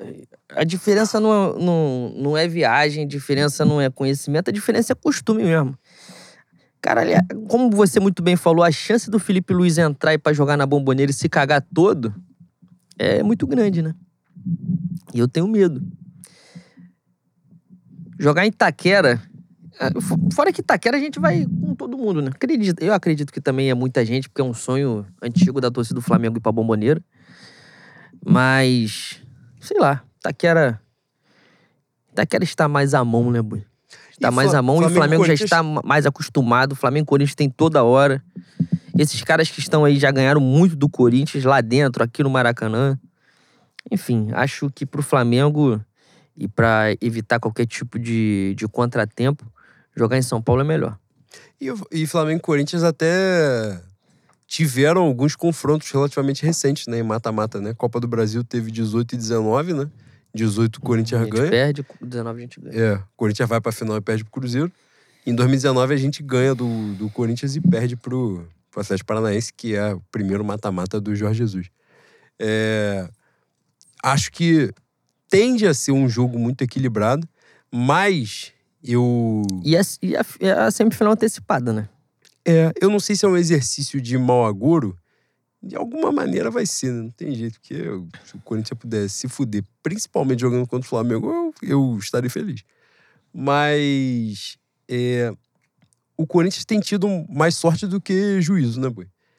Atuações muito ruins mesmo. Só que apesar de toda a ruindade de desempenho, a gente falou lá atrás, o Corinthians está em segundo lugar no Campeonato Brasileiro um ponto ou dois pontos do Palmeiras? Dois pontos. Dois pontos do Palmeiras. É, o Corinthians está nas quartas de final contra o Flamengo na Libertadores. E ele já está nas quartas de final da Copa do Brasil, porque. Ganhou de 4 a 0 pro 4 a 0 no, no Santos. Então, né, a coisa já está decidida. É, e agora, voltam dois jogadores importantes, o William e Renato Augusto, embora, como a gente falou, o time envelhece. E entram dois reforços que não são reforços meia-boca, né? Entre o Yuri Alberto. A gente sabe como é que os caras estavam jogando, como é que os caras vão render? Não. Mas, em tese, entram dois reforços para um time titular. O Balbuena, que jogou muito bem no próprio Corinthians, e o Yuri Alberto, que acabou de sair, né? Do, do Brasil, metendo gol pra cacete no Inter. É... Esse é o ponto, né, Boi? Assim, mas ao mesmo tempo, nós também estaremos diferentes, vamos dizer assim, né?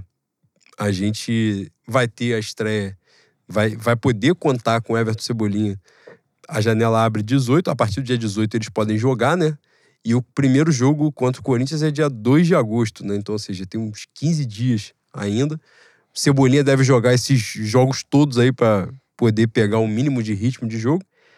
Como dia 18 é segunda-feira próxima, daqui a uma semana, eu não sei qual é o panorama, se o, se o Vidal já vai entrar em campo, porque tem esse confronto do, do nesse, nessas últimas quatro semanas, né? Foi um confronto de Libertadores e um de Copa do Brasil no, no meio de semana, né? Quarta-feira contra o Juventude, ele Essa- deve poder jogar já. É isso. Essa sequência agora já vai ter Campeonato Brasileiro no meio de semana, né? Passado o jogo do Atlético Mineiro. Na outra semana, na quarta-feira, Flamengo e Juventude em Brasília. É, e segundo consta, né? Acho que o Marcos Braz falou isso em algum lugar. A, a expectativa, o planejamento é para tanto Cebolinha quanto Vidal estrearem contra o Juventude. E eu acho que vão acelerar esse processo muito por causa da Libertadores, né? Para os caras poderem ganhar ritmo, né? Porque é um processo, não vai estrear no jogo contra o Corinthians, né? Não, não faria sentido. É, E muda bastante, né, Boi? Muda a configuração do jogo, né? O Cebolinha, a gente sentindo a ausência, embora tenha dado certo, não é o que o Dorival fez, enfim, pela primeira vez alguém fez render Pedro e Gabigol juntos, não é? O time ganhou mais profundidade, o Pedro mete quatro gols no, no, no Tolima. Uma partida muito boa do Gabriel se Fez falta ontem, inclusive. Fez falta ontem, né? Aliás, uma das maiores críticas ao Dorival do jogo contra o Corinthians foi essa, né? De o Pedro não começar jogando, né? Que ele poderia poupar em outros segmentos e, o, e Pedro e Gabigol jogarem. Ou de repente até poupar o próprio Gabigol, né? E não o Pedro. É, mas ali rolou uma, uma leve armação também do, do meu Gabigol, que já tava com dois cartões, tomou o terceiro não jogar, né? Pra queimar logo esse cartucho, porque é isso também, né? A gente pega uma sequência que é. Não é fácil, né? Mas uma boa sequência ele também sair logo para poder né, caminhar legal. É, e nesse processo, Bui, dessas mudanças, Cebolinha, a gente não, embora tenha dado certo, mas faz falta, né? O Bruno Henrique é, ali do lado. E saiu o Arão, que já hoje é banco, né? Direto. Mas sai Arão e saiu o Andreas antes e, e ficou faltando uma opção mesmo, né? Número de gente, né? Quantidade de gente. E chega o Vidal, né?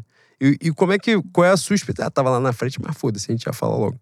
Qual é a expectativa que você tem de Vidal no time do Flamengo? Primeiro que ele não, não surte, né? A impressão que eu tenho do Vidal é que ele é uma bomba relógio. Guardado as devidas proporções, é como se fosse o Felipe Melo. É um cara que pode contribuir pra caralho ou ele te fuder. Se ele entrar muito pilhado, ele dá um carrinho no meio do maluco, cinco minutos de jogo. Imagina, Flamengo e Boca. Estreia dele, ele já fez graça com Boca. Falou que era sonho ir. Primeira dividida amarelo, segunda vermelho, 10 minutos do jogo. Tenho essa impressão que ele é um cara capaz de fazer isso.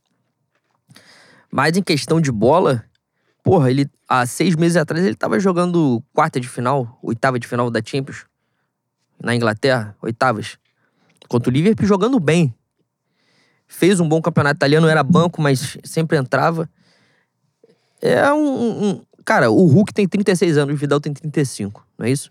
O Lucas tem 37. E o Hulk é um dos melhores jogadores do campeonato. Apesar Se de não for o melhor. se não for o melhor, apesar de chorão, de, de reclamão, ele joga bola pra caralho, pô. A gente espera que o Vidal, o Vidal contribui e a verdade é que o muro é baixo, né? A gente já falou isso de Davi Luiz? Sim. Mas o, o Vidal está, estava num patamar recente muito alto. Então, e ele é um cara que fez muito esforço também pra vir e tá fazendo graça com o Flamengo, sei lá, seis anos, sete anos. É um cara que demonstra muita vontade de jogar no Flamengo há muito tempo, então acredito que ele entre com muito, muito tesão e, e vai contribuir bastante também. É, o, o Vidal. é, eu acho que o Davi Luiz serviu para a galera ficasse muito reticente pela chegada do Vidal, né? Justamente por isso. Pô, se é um maluco consagrado na Europa, chegando aqui num campeonato bosta desse, né? É, pô, imagina com esse cara aqui. O Davi Luiz foi uma frustração. a gente vai botar na balança, obviamente, o fato dele não ter tido treinadores nesse período. Sim, faz uma diferença? Faz uma diferença. Mas ele também poderia ter contribuído mais, né? É, e com o Dorival ele deu uma melhorada, é importante dizer isso também. Tá, mais, tá menos exposto, tá rendendo melhor. Também o futebol, alguns mistérios, né? Ele. A galera Tem outra coisa também que parou de errar saída de bola, né? Parou de forçar, né, Bui? Com o Paulo Souza, aliás, era uma Jogo agonia muito grande que ele. A jogada era o goleiro dar nele ele dá um balão. Não tinha outra saída. Agoniante, agoniante. Isso era, era angustiante. Mas, por exemplo, o jogo contra o, o Tolima, um, ponto muito positivo do jogo do Davi Luiz foi que ele ganhou todas as bolas no alto. Todas. Tanto na frente quanto atrás. E, cara, ele, ele é um cara alto, de boa impulsão. A mesma coisa que a gente falava do E tem Gustavo técnica de tem bola, é técnica. óbvio. A mesma coisa que a gente falava do Gustavo Henrique. Cara, não tem como o Gustavo Henrique não ser o foco da bola parada do Flamengo quando a gente vê no ataque. Tem que tentar acertar a cabeça dele. Davi Luiz estando bem, outra coisa. Tá no bolo Gustavo Henrique Davi Luiz, tenta acertar neles, porra. Isso é uma diferença gigantesca. Essa, essa pauta de futebol, a bola parada é muito importante pro futebol, é antiga já, né? Faz bastante tempo. O São Paulo, em dois, ah, na, naquele tricampeonato brasileiro, nos dois anos aí o São Paulo teve uma diferença gigantesca em bola parada. Né? Time do Murici. Sim. Então, espero que ele seja constante né, nessa jogada, porque a gente parou de fazer que o nosso, os nossos dois melhores cabeceadores. Arão saiu, o Bruno Henrique, não sei nem se volta a jogar bola. Então, ter é, essa reposição na bola parada é importantíssimo. E parar de tomar gol de, de cabeça também, que durante muito tempo foi um trauma gigantesco né, na, na história do Flamengo. Um problema de, de instituição até. Cara, já pensou o Davi Luiz mete o gol da final do Flamengo na Libertadores, o gol do título? Caralho, aí eu compro a peruca. É Foda-se. isso. Que era o que o Flamengo deveria ter feito com o Anderson Varejão e não fez. Mas, Vai uma fazer pi- agora com mas espero que confecciona uma peruca que tenha falhas, E é isso. que seja cabeludo e careca ao mesmo tempo. Coisa fantástica. Mas pra gente seguir, a gente tava falando sobre Vidal, né? Agora, o primeiro ponto é, falta gente, né? Falta número de, de jogadores ali. O Flamengo ficou agora com o João Gomes, é, o Vitor Hugo, né? Entrando, graças a Deus entrou bem. Thiago então, se Maia. apresentou como opção. Thiago Maia deu uma melhorada boa. Thiago Maia a gente já falou várias vezes aqui, né? Ele bem fisicamente, ele é acima da média, bem acima da média pra mim. Eu, eu acho que falta confiança no- dele no futebol dele. Eu acho que falta questão física mesmo. Em vários momentos ele não aguenta. Você vê que ele, ele morre muito rápido. Meu problema- na noção de, de posição de meio campo, de posicionamento, de saída de jogo e tal, não sei o que, a leitura que ele tem, pô, é muito acima da média. Meu Pra mim, é problema muito dele não tem sido ele sem a bola, não. Tem sido ele com a bola. Mas tá- tem feito muita merda. E eu sempre lembro a maneira que o Lili negocia com o Flamengo. né? Ah, tu quer o Thiago Maia? Porra, me vê um. Me, me- em volta. De volta, tu me dá um trinca-ferro. Dá um curió. O que, que tu acha do Opala? Pode ser um Opala pra, pra você, tá bom? Então tá bom. Pronto. Cara, Thiago Maia sai daqui como um- uma joia, né? Não era um craque, mas era um maluco muito bom e com toda a cara de Europa. É, A lesão foi, levou o joelho todo. Aliás, a lesão que o Bruno Henrique teve dizem que é muito parecida com a lesão que o Thiago Maia teve. E eu, eu sempre Na tenho. verdade, o Thiago Maia teve duas, né? Ele teve uma na França e ele teve uma aqui. É verdade. Eu sempre tenho a sensação que ele, que ele ainda não tá confiante no futebol dele. Não, não tá confiante de, de fazer uma jogada diferente ou, ou de dar um carrinho, sei lá. Eu sinto ele um pouco travado ainda. E talvez talvez seja pra sempre, né, Bui? Você ter uma lesão grave. Eu tive uma lesão grave eu não sou jogador de futebol. Meu irmão, é impossível, é impossível você esquecer que você se lesionou. É impossível. Não tem como. Ah, mas é profissional. Ah, mas vou apagar. Não tem como esquecer. Pode botar ele na terapia, pode botar no psicólogo, pode fazer lavagem cerebral nele. Nunca vai esquecer que ele se fudeu.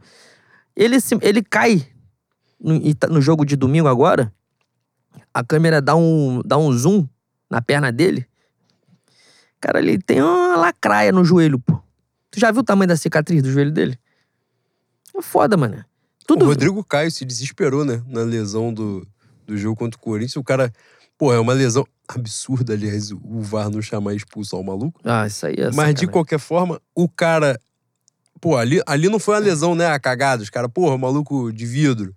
É, o maluco. Não, o cara pisa, vira o pé dele, ele consegue andar ainda um pouco, mas quando ele sente que não, não vai dar para ele render em alto nível ali, e ele pede pra sair, tu vê no semblante dele que é, é a destruição, né? É a Porra. morte dele. Cara, é, tem. a- a- eu acredito que muitos, muitos dos ouvintes que jogaram bola e tiveram lesão concordam com isso. Não tem como. Não tem como. Você é uma pessoa antes da lesão, é uma pessoa depois da lesão. Então, não acredito que ele vá, vai jogar como jogava antes. Até porque também tem o fator envelhecimento, ele tá envelhecendo, né?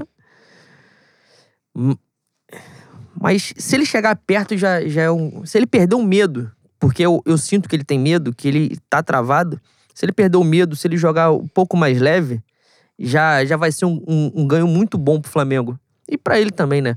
Porque futebol ele tem. Ele, ele é uma prateleira acima, assim. Não está sozinho, tem outros caras que jogam muito bem na posição dele no Brasil. Mas ele é um cara diferenciado. Pra mim é só essa, essa trava que ele tem que atrapalha o futebol dele. Ele é o cara, pra mim, que vai revezar com o Vidal, né? Porque o Vidal não tem condição física de, de emplacar uma sequência absurda de jogos, né? Até pela idade. Embora o Vidal seja um cara de bom condicionamento físico, mas é um jogador de 35 anos, não tem como negar isso. A gente vê de uma forma, é claro, né? Agora com dois anos a mais. Mas o Felipe Luiz, quando chegou ao Flamengo, né? é, era um cara já nessa idade, 33 para 34, um cara que se cuidava muito de um condicionamento físico muito bom, mas a idade é um limitador, não tem jeito, Ah, não né? tem não tem como. como brigar com isso.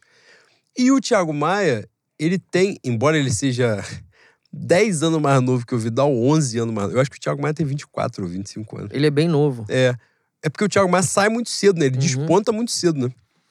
E o Thiago Maia não consegue emplacar essa sequência de jogos, justamente por. Eu acredito que influencia muito ainda a questão das lesões. E o Vidal na Inter, quando ele jogava, ele jogava como volante pela esquerda.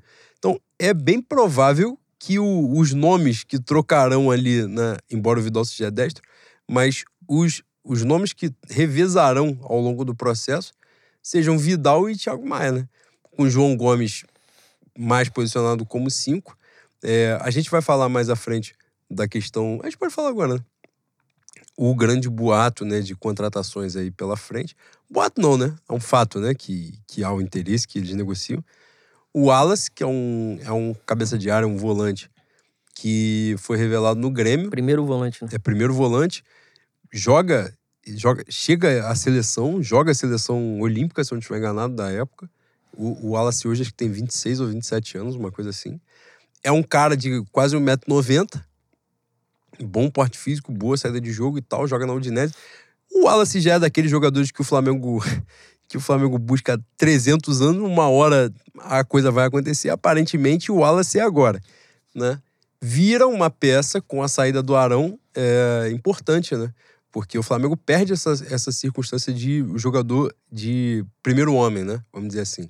Tem só o João Gomes ali, que na verdade nem é o 5, né? O João Gomes é o, é o cara que tá Porra, mais se, aberto. se ele não é, ele passou a ser, né? Que Não, agora largaram tudo na, agora Na mão é, dele, né? é ele e ele. Não tem mais Exatamente. ninguém. E vem o. e a chance é muito grande do Wallace ser contratado. E o outro reforço, que aí sim, né, eu acredito que mude o, o patamar enquanto time, não é? É o Wendel, né? Seria o Wendel, que foi revelado no Fluminense, que abertamente é torcedor né, do, do Flamengo, torcedor declarado.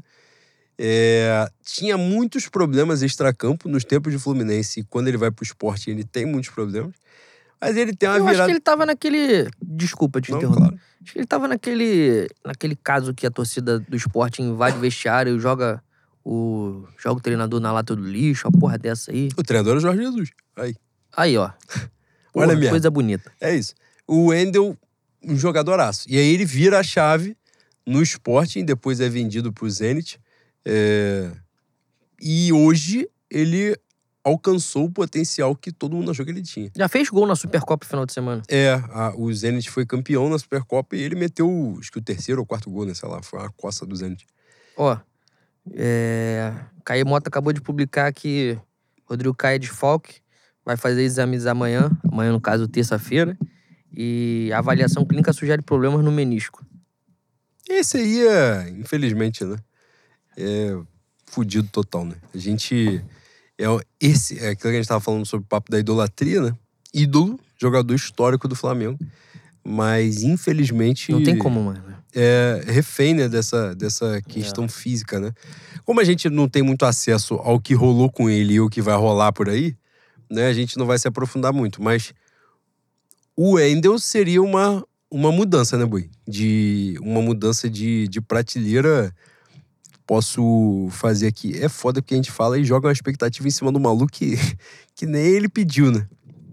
Mas é uma mudança de prateleira que aconteceu, mas que na época, quando chegou, a gente não achou que seria do Gerson. né? Que foi, né? É, e seria, caso ele venha, seria muito importante que a gente tivesse vivo em tudo, né? Porque a chegada de um cara como ele possibilita o Flamengo disputar em todas as frentes. Que foi pauta ano passado de falar que a gente não tinha como disputar nas três frentes, porque não tinha elenco. A chegada do Wendel e do Wallace, né? Porque a chegada do Wallace tira o peso do João Gomes também. É, do Wallace do Vidal. É, e a chegada do Wendel, eu acho que passando do Atlético, quarta-feira, se Deus quiser, a gente vai passar, possibilita o sonho da- das três frentes. O brasileiro a gente vai engateando ainda, né? Sonhando bem distante, mirando no G4 primeiro. Outro ponto importante para essa possibilidade de disputa das três frentes é a, a- a- o encontro na base de um moleque que pode render muito, né? Que é o Vitor Hugo. Matheus França também pode. Matheus França. É mais de meio pra frente. Né? É. E de dezembro pra lá ele vai embora também, né? Não vai ficar no E Flamengo. parece que viraram essa chave, né, Boi? Porque rolou um boato de o Flamengo buscar um meia pra ser o reserva do Arrascaeta. Pode e... ser. ele.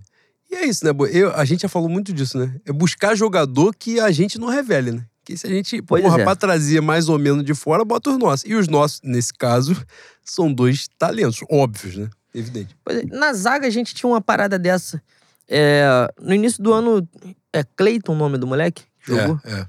A gente teve um moleque que rendeu bem, volt- é, re- deu retorno quando entrou. E aparentemente, não sei se ele tá no sub-20, não sei onde ele tá, mas sumiu. Não é nem, não é nem citado, né? Acho que a gente tem que perder um pouco também. É, é, é uma linha muito tênue entre você forçar, forçar a barra e proteger demais. Eu acho que a gente tem que começar a botar mais os moleques pra jogar.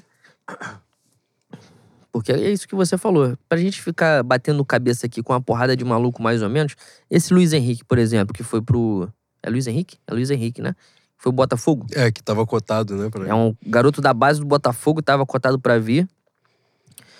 Porra, se vocês tiverem a oportunidade e o tempo de botar Luiz Henrique, melhores Skills. momentos, Skills and goals. skills and goals. É Bota no. YouTube. Porra, pelo amor de Deus, caralho. Toda vez que você que aparecer pra você informação que o Flamengo tomou balão por conta desse maluco do Botafogo, você agradece. Fala assim, porra, obrigado, Potifari. Muito obrigado. Boi, não é possível. O Mateusão faz o que ele faz. O Mateusão faz. Pode, pode. Dá, só dá whey pro Mateusão pra ele ficar Ele um era mais forte. cabeçudo, magro. Agora ele ficou cabeçudo, forte. Porra, pelo amor de Deus. Burro com força. Caralho, graças a Deus não veio. Graças a Deus o Olympique é, forçou essa cláusula de, de compra caso o Flamengo fosse pra Libertadores. O Flamengo vai pra Libertadores, né? Eles não vão fazer isso comigo, não. E John Texton mandou: Papai está com tudo. Qual é o problema? John Texton foi. Flamengo quer, então nós queremos mais. É isso. Caralho, já que ele tá nessa. Já que ele tá nesse modus operandi, a gente pode forçar todo tipo de contratação em cima do Botafogo. Ele abriu, abriu o flanco da guerra, como diz meu querido Milton Cunha. Já que ele abriu esse flanco da guerra, a gente pode trabalhar isso aí na, na próxima janela, né? Enfim. Bicho, tem o, Andrés. And- porra. Vitor Hugo não podia estar jogando já? Nesse tempo todo? É que ele era muito novinho, tem 18 anos agora, né? Mas caralho, o que, que o Andrés faz que o Vitor Hugo não tem feito nesses jogos?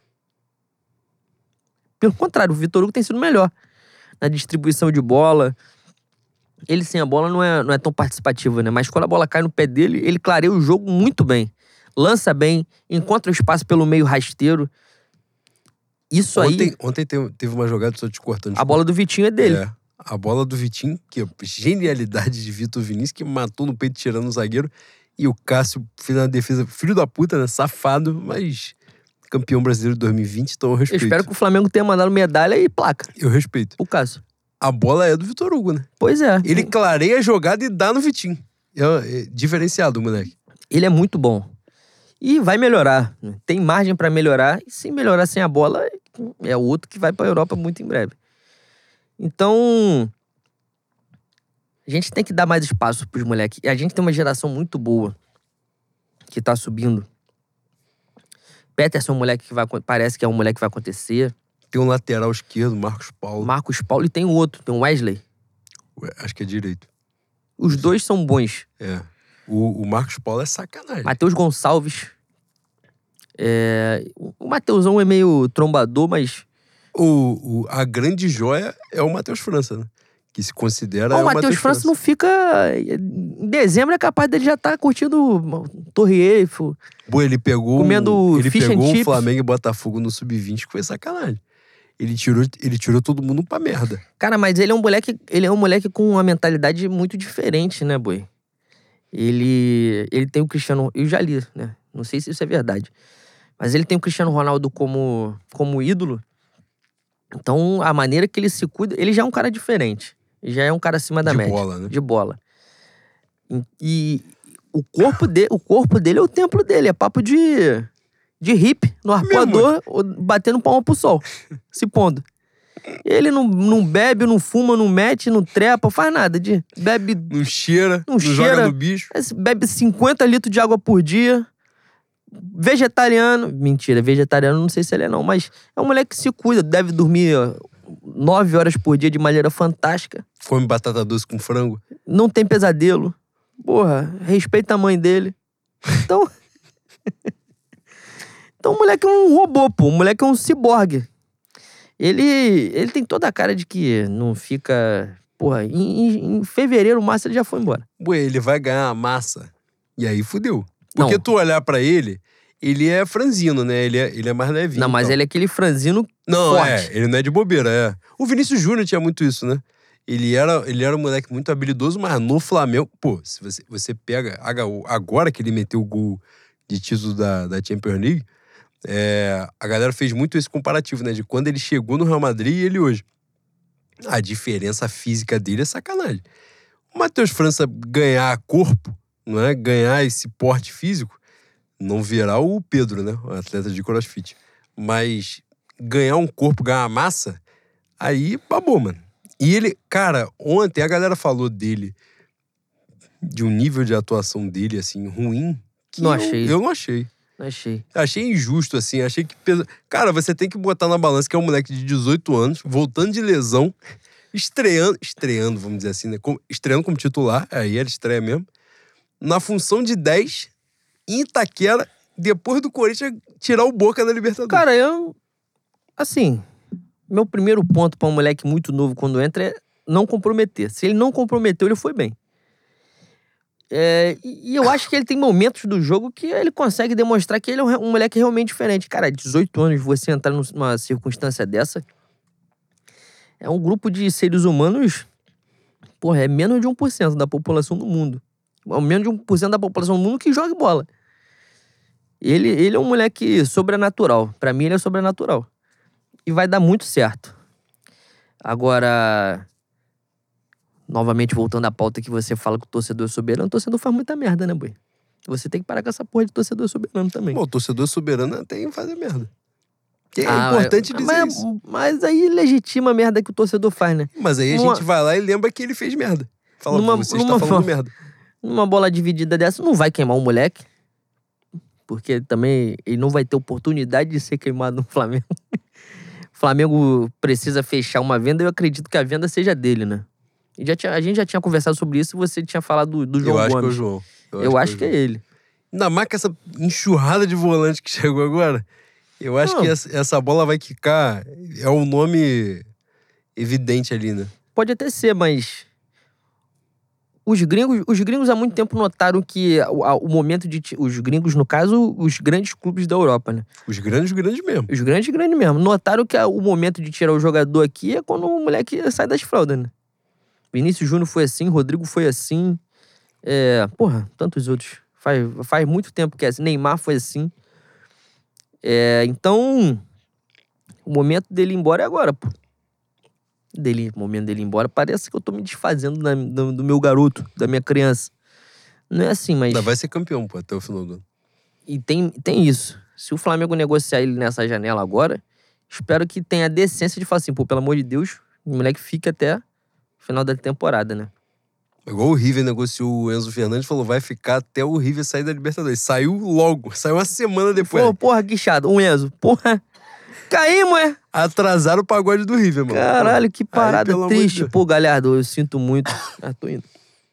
É isso. É, Espero que seja uma constante. Uma constante que esses moleques do Sub-20 subam e deem retorno, são di- diferentes. O que eu mais gosto é o, o que não é Flamengo, né? É o Matheus Gonçalves. Não é o Matheus Gonçalves? Que é muito bom. Que é um moleque que zoou quando o Flamengo foi eliminado, uma porra dessa aí. Os moleques são burros pra caralho também, né? Meu Deus do céu. Enfim, esse, esse para mim é muito diferente também. Tem um problema de ser raquítico, né? não tem, é só pele e osso. Não, aparentemente no Flamengo não dá comida pro garoto. Tá faltando ticar uma pensão de uma Não. Marli ali no ponto X. Porra, não toma, não toma um Nescau, um todinho. Pegar um nessas burras terça-feira. Porra, pelo botar um moleque pra puxar um ferro e comer, né? Comer uma batata doce, um frango, um ovo.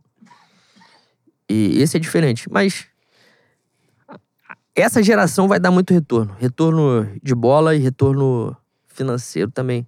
Já que o assunto é. As pessoas olham pros garotos e vêm saco de dinheiro, né, boy? Vê um montão de É cifrão isso. correndo. Então, como o Flamengo depende da venda dos garotos pra fazer a roda girar, é, essa galera vai, vai contribuir na, nas duas frentes, técnica e financeira. Boi, tem uma parte que Cara, quando você fala público. assim. é- ah. Nosso público sempre espera que é a pauta dos ouvintes. Mas hoje, a gente tem que falar, falar de Flamengo Atlético. né? é isso. No programa de hoje, eu acho que mais do que a pauta dos ouvintes, a galera está esperando exatamente o que temos para falar sobre Flamengo e Atlético. Confronto desta próxima quarta-feira. Oitavas de final, já ia falar quarta de final. Ó, mediunidade, tá? Foi, dei passagem aqui, eu não, não pensei em falar isso não. Flamengo e Atlético, 2 a 1 lá no Mineirão. Gol do meu Lázaro, gol do Carlos Eduardo. Também no Mineirão, em 2013. É... O ambiente está amistoso para esse confronto, Boi. Cara. é, minha esposa é mineira, né? Cara, você tem. Olha só, antes de qualquer coisa, vamos ter um limite de, de ofensa, de, de, de, de coisas que podem resultar na sua prisão. Porque eu não posso fazer esse, esse podcast sozinho. Eu não posso. Cara, mas você é estrela, eu sou eu pai preciso T, né? compartilhar. Porra, muito pelo Eu, contrário. eu brilho a aqui- partir do- da sua luz natural. Eu aqui, eu sou consequência, né? Você que é a razão de ser. Então, se você for pra cadeia, eu não vou poder continuar. A Muito gente obrigado. desenrola lá, a gente faz diretamente de bambu 1. Cara, como eu estava falando, minha, minha esposa é mineira, né? E com exceção dela, a verdade é que mineiro 99% é filho da puta, né, boy? Tem isso também. É, Você começou assim, a comecei assim, comecei É isso. assim. Que legal. Essa porra do, do, do ai, do sou, dessa, dessa fala mansa. É mesmo, boy. Caralho, quando tu nota que o mineiro é filho da puta, ele já foi e já voltou dentro do teu cu umas 10 vezes, né? Tem isso. E as pessoas não se ligaram que o, que o mineiro é quem mais faz merda. Diante disso, a gente passa pro futebol e acredito que tenha muito disso também na construção do, do Atlético Mineiro como o, o coitado. Os caras perdem pra gente em 80, perdem em 81. E de lá pra cá, são quantos anos? Perde 40 anos. 87. Perde em 87 com o gol do Renato Gaúcho. 40 anos já, já deu 40 anos, né? Dizem que geração é de 10 em 10 anos, tem quatro gerações, boi. Tem quatro gerações de atleticano ouvindo um montão de ladainha, achando que o Atlético Mineiro não é grande por causa do Flamengo. Falei do meu ídolo, vou relembrar. Perde em 2006 na Copa do Brasil, que é um confronto pouquíssimo falado. É O verdade. Flamengo não- dá uma coça no Atlético na- no Maracanã, na Copa do Nas Brasil. quartas ou nas oitavas, né? É, Semifinal contra o Patinga. oitavas, Isso. Tem quatro gerações de atleticano reclamando, chorando.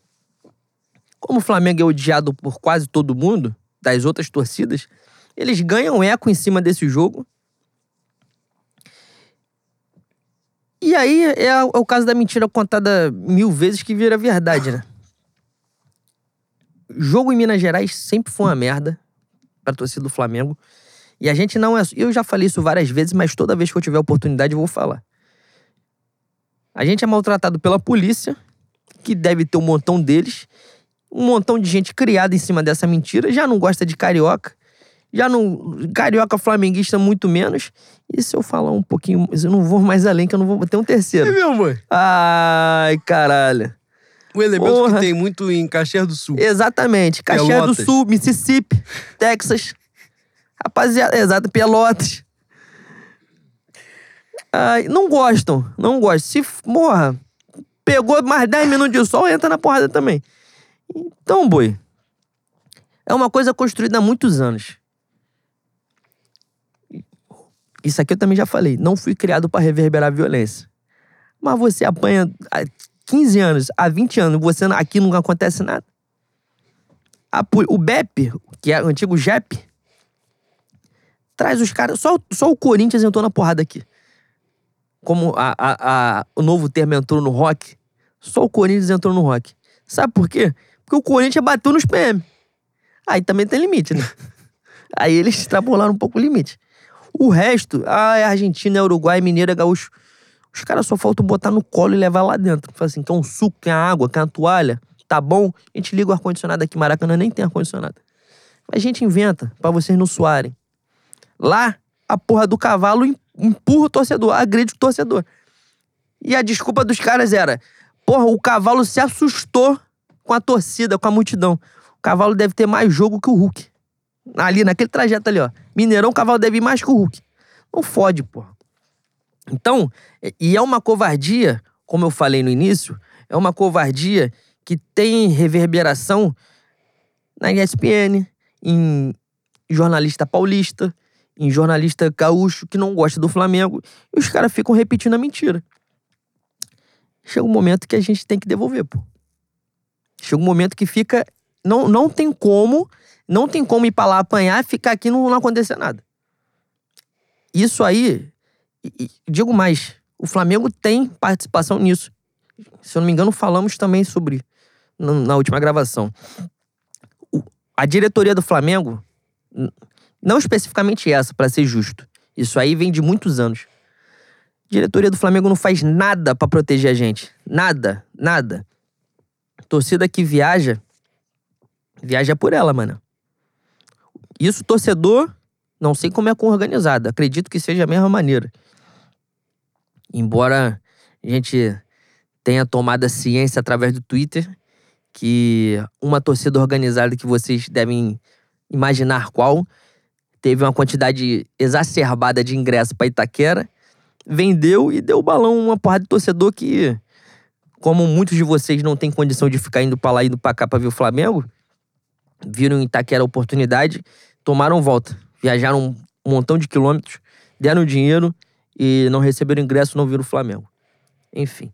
Mas a diretoria do Flamengo há muitos anos é omissa na, na proteção dos torcedores que viajam para jogos importantes como esse, que vai ser é, dia 2 de agosto, como foi o primeiro jogo no Mineirão da Copa do Brasil. E chega uma hora que transborda, né, Bui? Transborda. Rapaziada tá de saco cheio já, pô. Essas imagens são repetidas à exaustão. Todo jogo contra Atlético lá é assim. Todo jogo. E não precisa ter esculacho da torcida dos caras, não. A PM, como eu falei, PM faz questão de humilhar a gente. Quando não, quando não tem tapa na cara, quando não tem agressão direta, tem alguma coisa dentro do estádio. A final da Copa do Brasil que eu fui, que não foi nem contra o Atlético, foi contra o Cruzeiro, teve esculacho, pô. Ali, tinha, sei lá, 10 mil, 15 mil torcedores do Flamengo. as rampas de acesso no estádio, a subida, né? Tinha um 3-4 pra torcida do Flamengo. Os caras fecharam 3-4 e deixaram uma aberta, pô. Tinha 10 mil pessoas e só uma rampa de, de acesso estava aberta. As outras estavam fechadas. Banheiro, só um. Bar aberto, só um. Porra, você não acha que isso aí é, é sem querer, né? E era final de Copa do Brasil e era contra o Cruzeiro, que é um aliado antigo do Flamengo, né? Tem até aquela imagem dos mascotes se abraçando. Bem-vindo no modo Rio, bem-vindo no modo Minas. Muito zoado, a raposa e urubu se abraçando. Então, é difícil você oferecer outra face. É difícil. Hoje nós estamos gravando segunda-feira. Amanhã já tem atleticano chegando na cidade. O nosso amigo, que faz parte do nosso grupo, que diminui muito o ódio que a gente tem pelo atleticano, porque ele é um moleque muito bom, o nosso Rex, vai vir, já falei, ó. Se você puder não falar, porque vão ver que você é mineiro, você não fala, finge que é mudo. Finge que é mudo que o couro vai comer.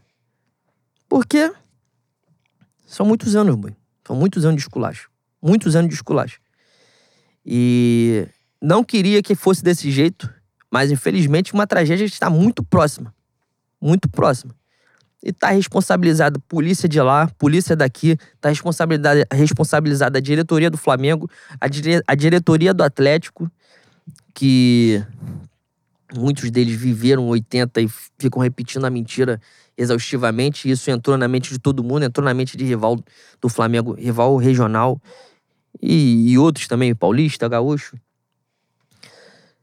Só para finalizar, para provar como, como tudo isso em relação aos jogos que o Atlético reclama são uma mentira. O Atlético, na, na Libertadores de 72, perde um jogo, se eu não me engano, pro, pro Olímpia ou pro Cerro, nas mesmas circunstâncias que perde o jogo de 81 pro Flamengo. Tem todo mundo expulso. Um jogo contra o Motoclube, um ano antes, enfiou a porrada, todo mundo expulso também. É um modus operandi do mineiro. Falei que o mineiro é filho da puta. O mineiro é filho da puta, pô. E o atleticano é mais filho da puta ainda. Porque ele se faz de vítima. É... Durante muito tempo eu falei que era uma rivalidade só de um lado. E para mim não é mais não. E não tem nada a ver com campo e bola. Tem nada a ver com campo e bola. Eu falo abertamente, eu odeio o Atlético Mineiro.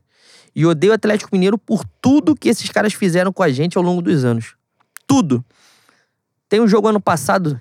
Jogo ano passado, não, se não me engano, foi a Supercopa que o, o jornalista Fred. É Fred Paiva o nome dele, não é? É. O Fred Paiva faz um, um texto sobre o Flamengo que parece que ele tá falando da Alemanha e do Hitler, pô. Tem cabimento a porra dessa?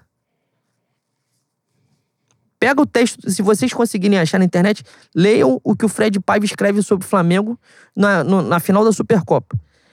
Pô, não tem como, pô. Não tem como.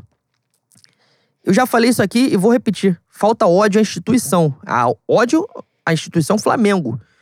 E não é ódio de você entrar, querer matar todo mundo, querer dar porrada em torcedor dos caras que veio aqui. Não é isso, não. É você ter o mesmo sentimento que o adversário tem por você e você entrar ligado da mesma maneira. Porque o jogo de quarta-feira não é só uma, umas oitavas de final, mano. Não é. Esse jogo significa muito mais. Significa pro torcedor muito mais. Significa pra instituição também, embora quem esteja lá não entenda. Até porque não entende porra nenhuma de Flamengo, a maioria ali tá, tá pra trampolim. Seja político, seja na carreira de empresarial, enfim. Flamengo precisa entender que se não tiver ódio como esses caras têm, não vai sobreviver em, em dividida, não, mano. Não vai, não. É necessário, é necessário que a gente odeie esses caras na, na, na mesma maneira. Que faça o Maracanã ser um inferno. Que os caras, quando vierem pra cá, ficam, fiquem todos cagados. O Borges, o Borges recentemente falou que o jogo mais difícil da vida dele foi o Flamengo Cruzeiro. Que a gente ganha com o gol do Elias. Que, aliás, foi até o possível. O gol do Elias foi o gol da classificação por conta do gol do Carlos Eduardo lá, que a gente joga porra nenhuma, o Carlos Eduardo acha o gol. É isso. Aquele dia foi inferno. Aquele dia pros caras foi inferno, o time do Flamengo era merda. A gente, a gente, no caso a torcida, a gente ganha o jogo. Tem que ser isso, pô. Tem que ser isso. Ah, mas o Atlético tá. Isso quando os, os, os Sugar Daddy saírem. Ah, mas o Atlético tá fraco. Ah, o Vasco tá fraco. Ah, o Fluminense tá fraco, o Botafogo tá fraco. Foda-se. Entra pra matar. Pra matar é, conotativamente, né? Destruir em campo. 5x0, 6x0. Porque a gente ficou rico, a gente não tem uma surra nesses caras. No Atlético até tem o um jogo no Maracanã que foi 4x1, se eu não me engano, né? Mas de lá pra cá a gente perde cinco jogos pros caras. Perde uma final de Supercopa. O jogo para eles sempre é uma guerra. E pra gente é, sei lá, missa, é qualquer porra. É mais um jogo e não é, pô. Não é. Então, espero que o Flamengo, a partir de quarta-feira, tome ciência de que para determinados times o Flamengo é um mal encarnado. E toda oportunidade que esses, que esses caras tiverem de sacolar o Flamengo, de fazer sacanagem com o torcedor, de tentar foder o Flamengo no bastidor, como os caras vão tentar amanhã, numa reunião que já, já foi informado que vai ser, vai ser realizada, a gente tem que ou se preparar ou se ficar alerta pro contra-ataque, né? Porque ficar tomando porrada toda hora é, foda. E a gente tá perdendo para eles dentro de campo e nos bastidores. Já, já deu também, né? E você fala do, da questão da reunião da comissão de arbitragem. Já definiram o árbitro, que é o Wilton Pereira Sampaio, que é o maior antijogo do futebol brasileiro. É um maluco que picota o jogo inteiro, né? É, para um jogo acirrado, como de ânimos acirrados como esse promete ser, é um maluco que acaba sendo ainda pior para o time que está em desvantagem, né? Que é o time que tem que fazer o, o resultado. Para além disso, aí uma coincidência, né? E eu acredito de fato que seja uma coincidência, mas uma coincidência merda numa circunstância dessa, é que o Wilton Pereira Sampaio é simplesmente o árbitro das últimas três eliminações do Flamengo na Copa do Brasil. Né? O Flamengo que cai para o Atlético Paranaense nos pênaltis em 2019, o Flamengo que cai na Copa do Brasil em 2020 para São Paulo, e o Flamengo que cai em 2021 para o Atlético Paranaense, para o mesmo Atlético Paranaense, no jogo no Maracanã, 3 a 0 O Wilton Pereira Sampaio foi o árbitro desses três, desses três, essas três desclassificações, né? As três eliminações. É, isso tudo, Boi, é, comunica num, num, contexto de muita pressão extracampo, né? O Atlético Mineiro ontem, é, perdão, Juca que fui falar ontem, Atlético Mineiro em São Paulo, no, pelo Campeonato Brasileiro, foi 0 a 0 no Mineirão. O Atlético Mineiro pediu aproximadamente 38 pênaltis né, no jogo. E, e eu odeio esse tipo de pauta de verdade. Eu odeio esse tipo de pauta porque você acaba. Você pode. É, sei lá, bicho, tornar uma coisa de perseguição excessiva, de, de você transviar o debate ali da coisa. Mas o Atlético Mineiro, hoje eu tenho tranquilidade em falar sobre isso. Há uma busca pelo pênalti. Há uma busca, há um condicionamento pelo pênalti.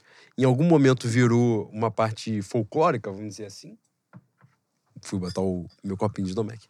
É, em algum momento teve um quê folclórico na coisa, da zoação, da brincadeira e tal.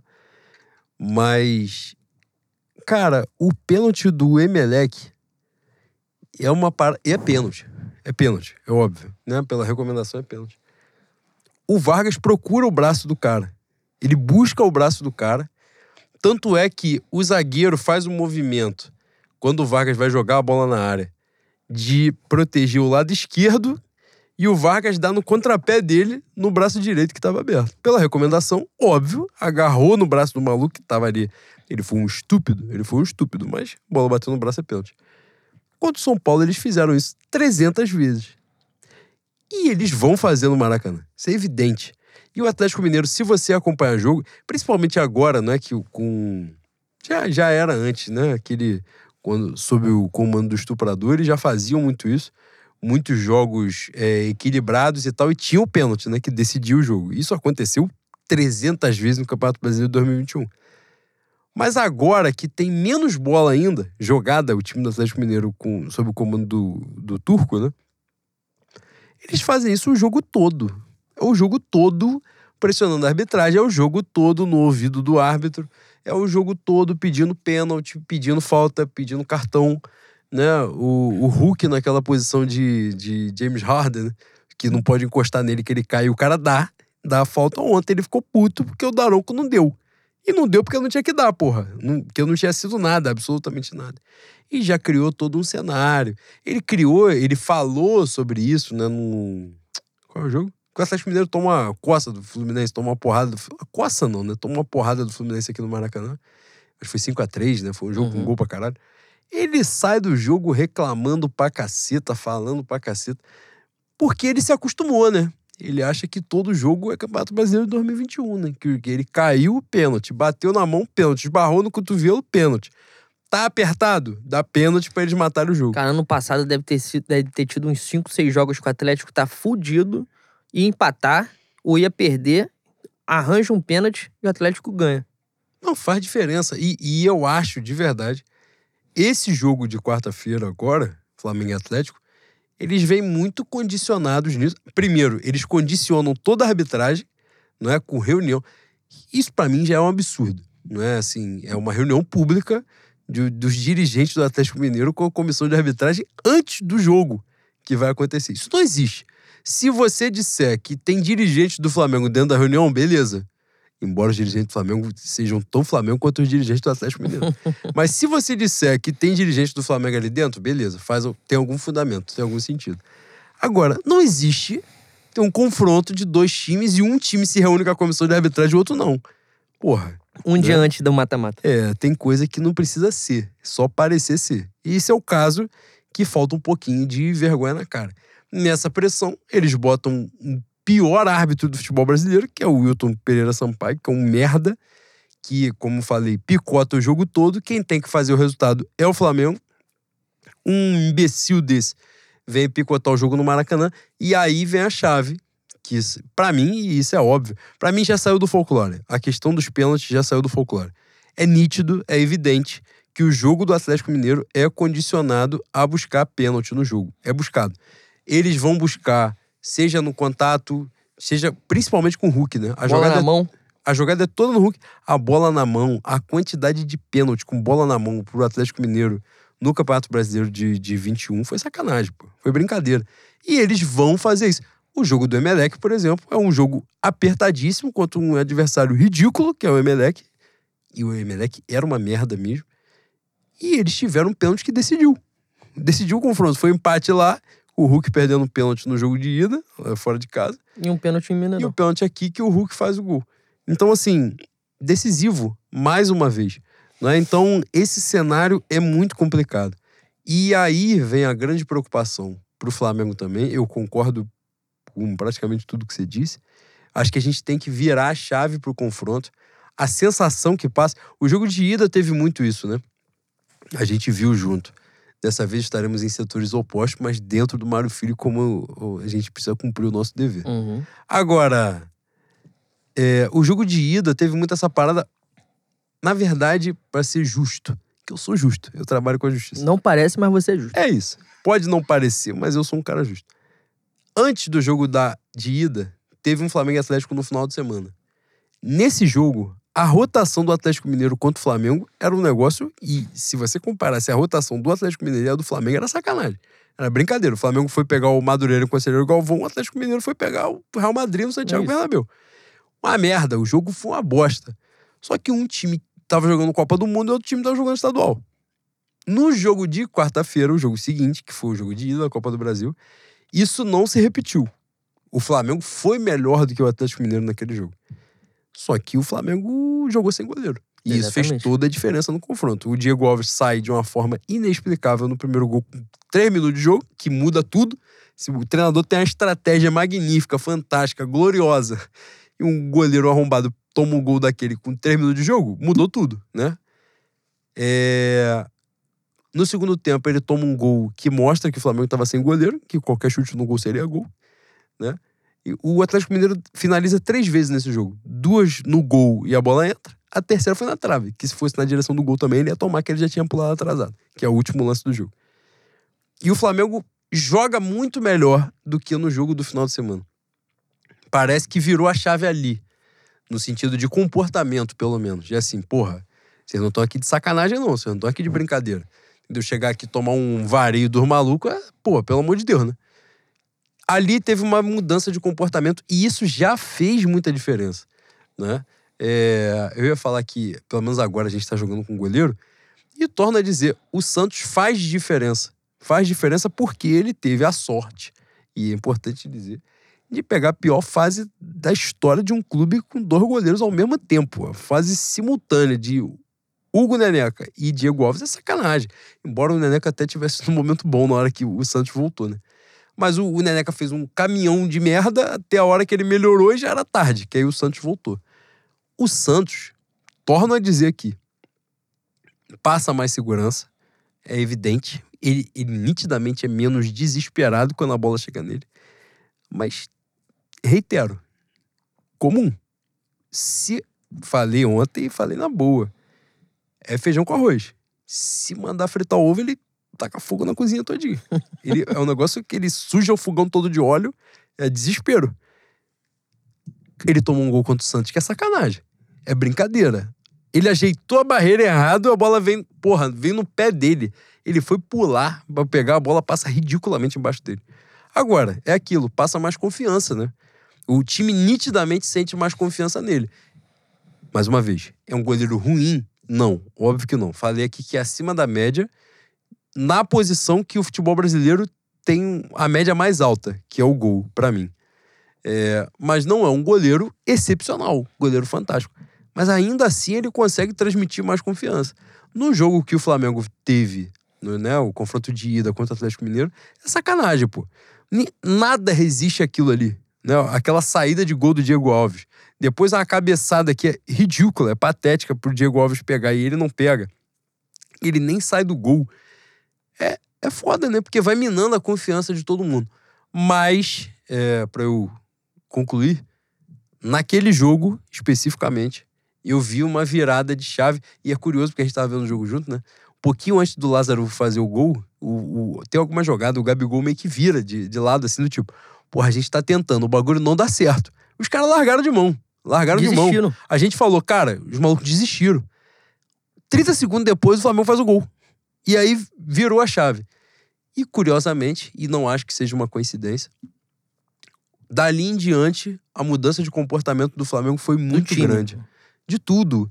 Né? Esse jogo do Tolima que a gente bateu muito na tecla aqui do 1x0 lá, claro que a gente bota pilha, sacaneia e tal, mas assim, se você for parar para ver, a quantidade de chances, o massacre do Tolima também não aconteceu.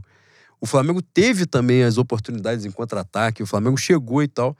Não foi um bom jogo. Só que chega no Maracanã, o Flamengo tem um desempenho histórico e a gente também não pode diminuir um 7 a 1 na oitava de final de Libertadores da América. É, mas nitidamente há uma mudança de comportamento. A gente falava muito disso, né? da coisa da falta de brio, né? Porra, não é possível que esses malucos não sentem, cara. Os caras que ganharam tudo, o maluco tá lá metendo o dedo na cara deles, falando que ele é paneleiro, que ele é um merda, que ele derruba todo mundo, que ele quer tá cagando pra aquela porra, que ele tá fazendo um culto lá dentro, que ele tá, porra, tá nem aí pro que tá rolando. A gente viu em vários cenários. A gente vê no jogo contra o Corinthians, por exemplo, com seis mudanças, com dois moleques com 18 anos, rendendo pra cacete. O Flamengo bem, rendendo pra cacete no sentido de organização, um time, pô, sério, maduro ali, focado. O jogo contra o Santos, né? O Flamengo faz 1 a 0 toma um empate, faz 1 a 0 no primeiro tempo com o Pedro, toma um empate. Gabigol, porra, amassado pela torcida, vaiado, eu não sei o que lá. E o time vai na bronca, broncudo e, puf, mete o segundo gol. A América Mineiro, o Flamengo varreu no Maracanã. Né? Jogou muito, meteu três, podia ter metido cinco, seis. É, entra numa, como a gente falou no início do programa, entra nas, nas oitavas de final da Libertadores contra o Tolima. É, todo mundo achou, pô, vai dar merda. Tem cara de merda, tem cheiro de merda. E o Flamengo vem hoje, quando você olha para trás e olha assim, pô, nós saímos no agregado com 8 a 1 Então foi, foi mamão. Ninguém imaginava isso antes do confronto. E eu acho que essa é a chave da parada. O Flamengo entrou no jogo de volta da Libertadores. Tava com 1 a 0 ele poderia se fechar lá, esperar a merda acontecer. O Flamengo foi pro massacre com o Tolima desde o início do jogo. Foi para amassar os caras, foi para triturar. O Tolima teve uma estratégia bosta de ir pra dentro do Flamengo, deu espaço e o Flamengo amassou. Mas, enfim, em suma, né? Agora sim, para finalizar mesmo. Acho que a mudança de comportamento a gente já vem notando, no geral, né? E para esse jogo, ela precisa ser ainda mais diferenciada, porque o Flamengo, nas quartas de final da Copa do Brasil, tem outro sorteio, né? Mas a gente falou muito sobre isso no, na questão de ah, o que, que vai ser o brasileiro, né? Quando você me perguntou. A questão anímica pro Flamengo aí é seríssima, né? É seríssima. E pro Flamengo e pro Atlético também, mas assim, se o Flamengo pega o Atlético na quarta-feira no Maracanã e vira o confronto e sai com o Maracanã entupido. Importante dizer, para quem não é do Rio e para quem é do Rio também, que pode não ter se ligado. Os ingressos pro Atlético Mineiro, pro jogo do Atlético Mineiro, esgotaram uma semana antes do ingresso do jogo do Tolima, né? E o Flamengo ganhou do Tolima lá. E o Flamengo perdeu pro Atlético Mineiro lá. Então, assim, o clima que promete estar na quarta-feira é um clima muito tenso mesmo. E, ao mesmo tempo, pode ser a virada de chave na temporada, né? De, de torcida voltar a abraçar o time é, e, e, voltar essa sinergia mesmo, né, Boi? Que isso sim tem, tem feito muita falta, né? De time e torcida. É, é eu acredito que é, esse Flamengo, esse Flamengo tem condição de. A verdade é que a torcida do Flamengo nunca, nunca abandonou, né? Toda vez que, que foi preciso a torcida estar presente no estádio, torcida do Flamengo compareceu. A diferença é o apreço que a torcida tem por determinados times. E a maneira que o Flamengo do Dorival tem jogado é uma maneira que eu acredito que, passando na quarta-feira, vai conquistar todo mundo e as pessoas vão passar a acreditar num, no ano próspero. E pode, essa pode ser a final da Libertadores, né, Bui? Tem isso também. Já pensou uma final de Libertadores Flamengo Atlético? Porra, vai ser muito Aí tranquilo. Fudeu. Em Guayaquil. Vai ser tranquilo demais. vai ser bom de viver. Que coisa maravilhosa. Boi, dito isto, expectativa para o jogo. Pô, eu tô muito confiante. Placar. Nunca te perguntei essa porra antes do jogo. Placar 3 a 1 A gente, dois de diferença aqui, a gente passa. É isso, justo. Agora chegou a hora padrão, que é a pauta dos ouvintes, que a galera aguarda pra gente ler essas perguntas e responder. E comer, 2 né? horas e 10, que a gente tem dignidade e a gente tá com fome também, é importante. Vou começar com. Caralho, cadê? Ah, aqui. Cleiton of Rio, que é um esporro pra gente começar bem, né? Ficar Odara logo de cara. Só um desabafo. Antes da fama, liam meus questionamentos. Hoje, que são um canhão de audiência, Ignoro os que estão aqui desde os projetos Manifesto Bonego e Dois Polinos. Olá, meu povo minha pova. Isso é um arrombado, né? Matheus Leal, odeio. Like em dia, porrada em falta. Terminou bem. Terminou bem. Cleiton Ferrio, torcida jovem do Flamengo. Caralho, que coisa fantástica. Porra, foi, foi a do Cleiton que eu li. Pô, não é sacanagem, Cleiton. É porque vem as perguntas, aí vem 80 perguntas. Não tem como. E a gente aqui, que é importante para comunicar ao público o nosso profissionalismo, a gente abre essa porra aqui na hora. A gente deveria selecionar as perguntas e já selecionar previamente, se nós fôssemos safados, é importante dizer, escolher as perguntas que a gente ia responder, a gente teria feito. Só que a gente chega na hora e escolhe aqui, e abre, e depende do que aparecer pra gente na reta, na ordem. Mas também perde a magia do, do imponderável na hora de responder sem ter. Do improviso. Do improviso. É coisa fantástica, boi. É, meu Cadu, arroba sedb51. Meus camaradas, vocês não acham que o Atlético ultrapassou o limite de torcida e está com uma obsessão cada vez mais doentia por nós? Cara, isso aí sempre existiu. A diferença é que o, Atlético passou a ter uma pequena relevância. Então o choro passa a ser ouvido, né? Quando, quando o, o Sugar Daddy foi embora e o Atlético voltar à sua insignificância comum, normal, histórica, eles vão continuar com o mesmo ódio, mas a gente não vai ter acesso. É porque eles vão estar na Série B. É isso. Coisa fantástica. Douglas Taranto. Isso aqui é Dodói também. Doente. Estimados bois, dissertem sobre a pseudo-avaliação supostamente concluída ontem pelos picas de gestão de que precisamos de um lateral direito. Obrigado. E Nabru, vice-prefeita de Bangu, escreveu: Fiz a mesma pergunta. Como são geniais? É isso. Cara, a, a postagem de que eles tinham descoberto a necessidade de um lateral direito. Descobrido? Caralho, vem, domínio do idioma. Cara, veio com um comentário na parte de baixo assim: estão buscando um nome para a titularidade, por isso não pode ser rápido. Porque aparentemente esse problema surgiu domingo. É isso. Na Arena Itaquera. É com um animal que não consegue. Seis dígitos, tá? Tu sabe quando tu vai. Você ouvinte. Você sabe quando vão pingar seis dígitos na sua conta de 30 em 30 dias pelo seu ofício? Nunca, jamais, de forma alguma, jamais, jamais. Eu estou afirmando que não vai pingar, não vai. Estou amaldiçoando você, não é a realidade do mundo. O Odinei, de 30 em 30 dias e cai. Pior que o do Flamengo, cai, cai certinho, Dia cai em 5 dia. tá lá. Cai décimo terceiro, cai férias, cai tudo, né? pô, cai hora extra, cai adicional noturno, cai a porra toda na conta dele. E ele, puta que pariu, ele ontem foi do... Como é que... A... Cara, Tu chegou a agora, gaguejar. agora eu me agoniei. Como é que ele, jogador profissional, ele fez uma, uma postura corporal de dominar a bola virado pro gol, sozinho. Ele, vi- ele foi dominar, em vez de dominar pra fora, pra frente, e o animal faz a postura corporal de dominar pra trás. Aliás, a gente bateu na tecla do Arão aqui. Aquela- O, o lance do Tamal Arão é porque o Jorge Jesus dá um esporro nele. Porque, é, como é que é o nome que se dá? Não sei o que lá, orientado. Esqueci o nome. Aí você me fudeu. É como se fosse a recepção do passe. É uma porra assim, domínio orientado. Uma merda dessa aí. Depois, um falso 9, Theo Benjamin, alguém me corrige e me ensina nessa porra. É, porque o cara tem a mania de dominar. Tipo, ele, ele é o volante. Ele recebe de costa pro resto do time.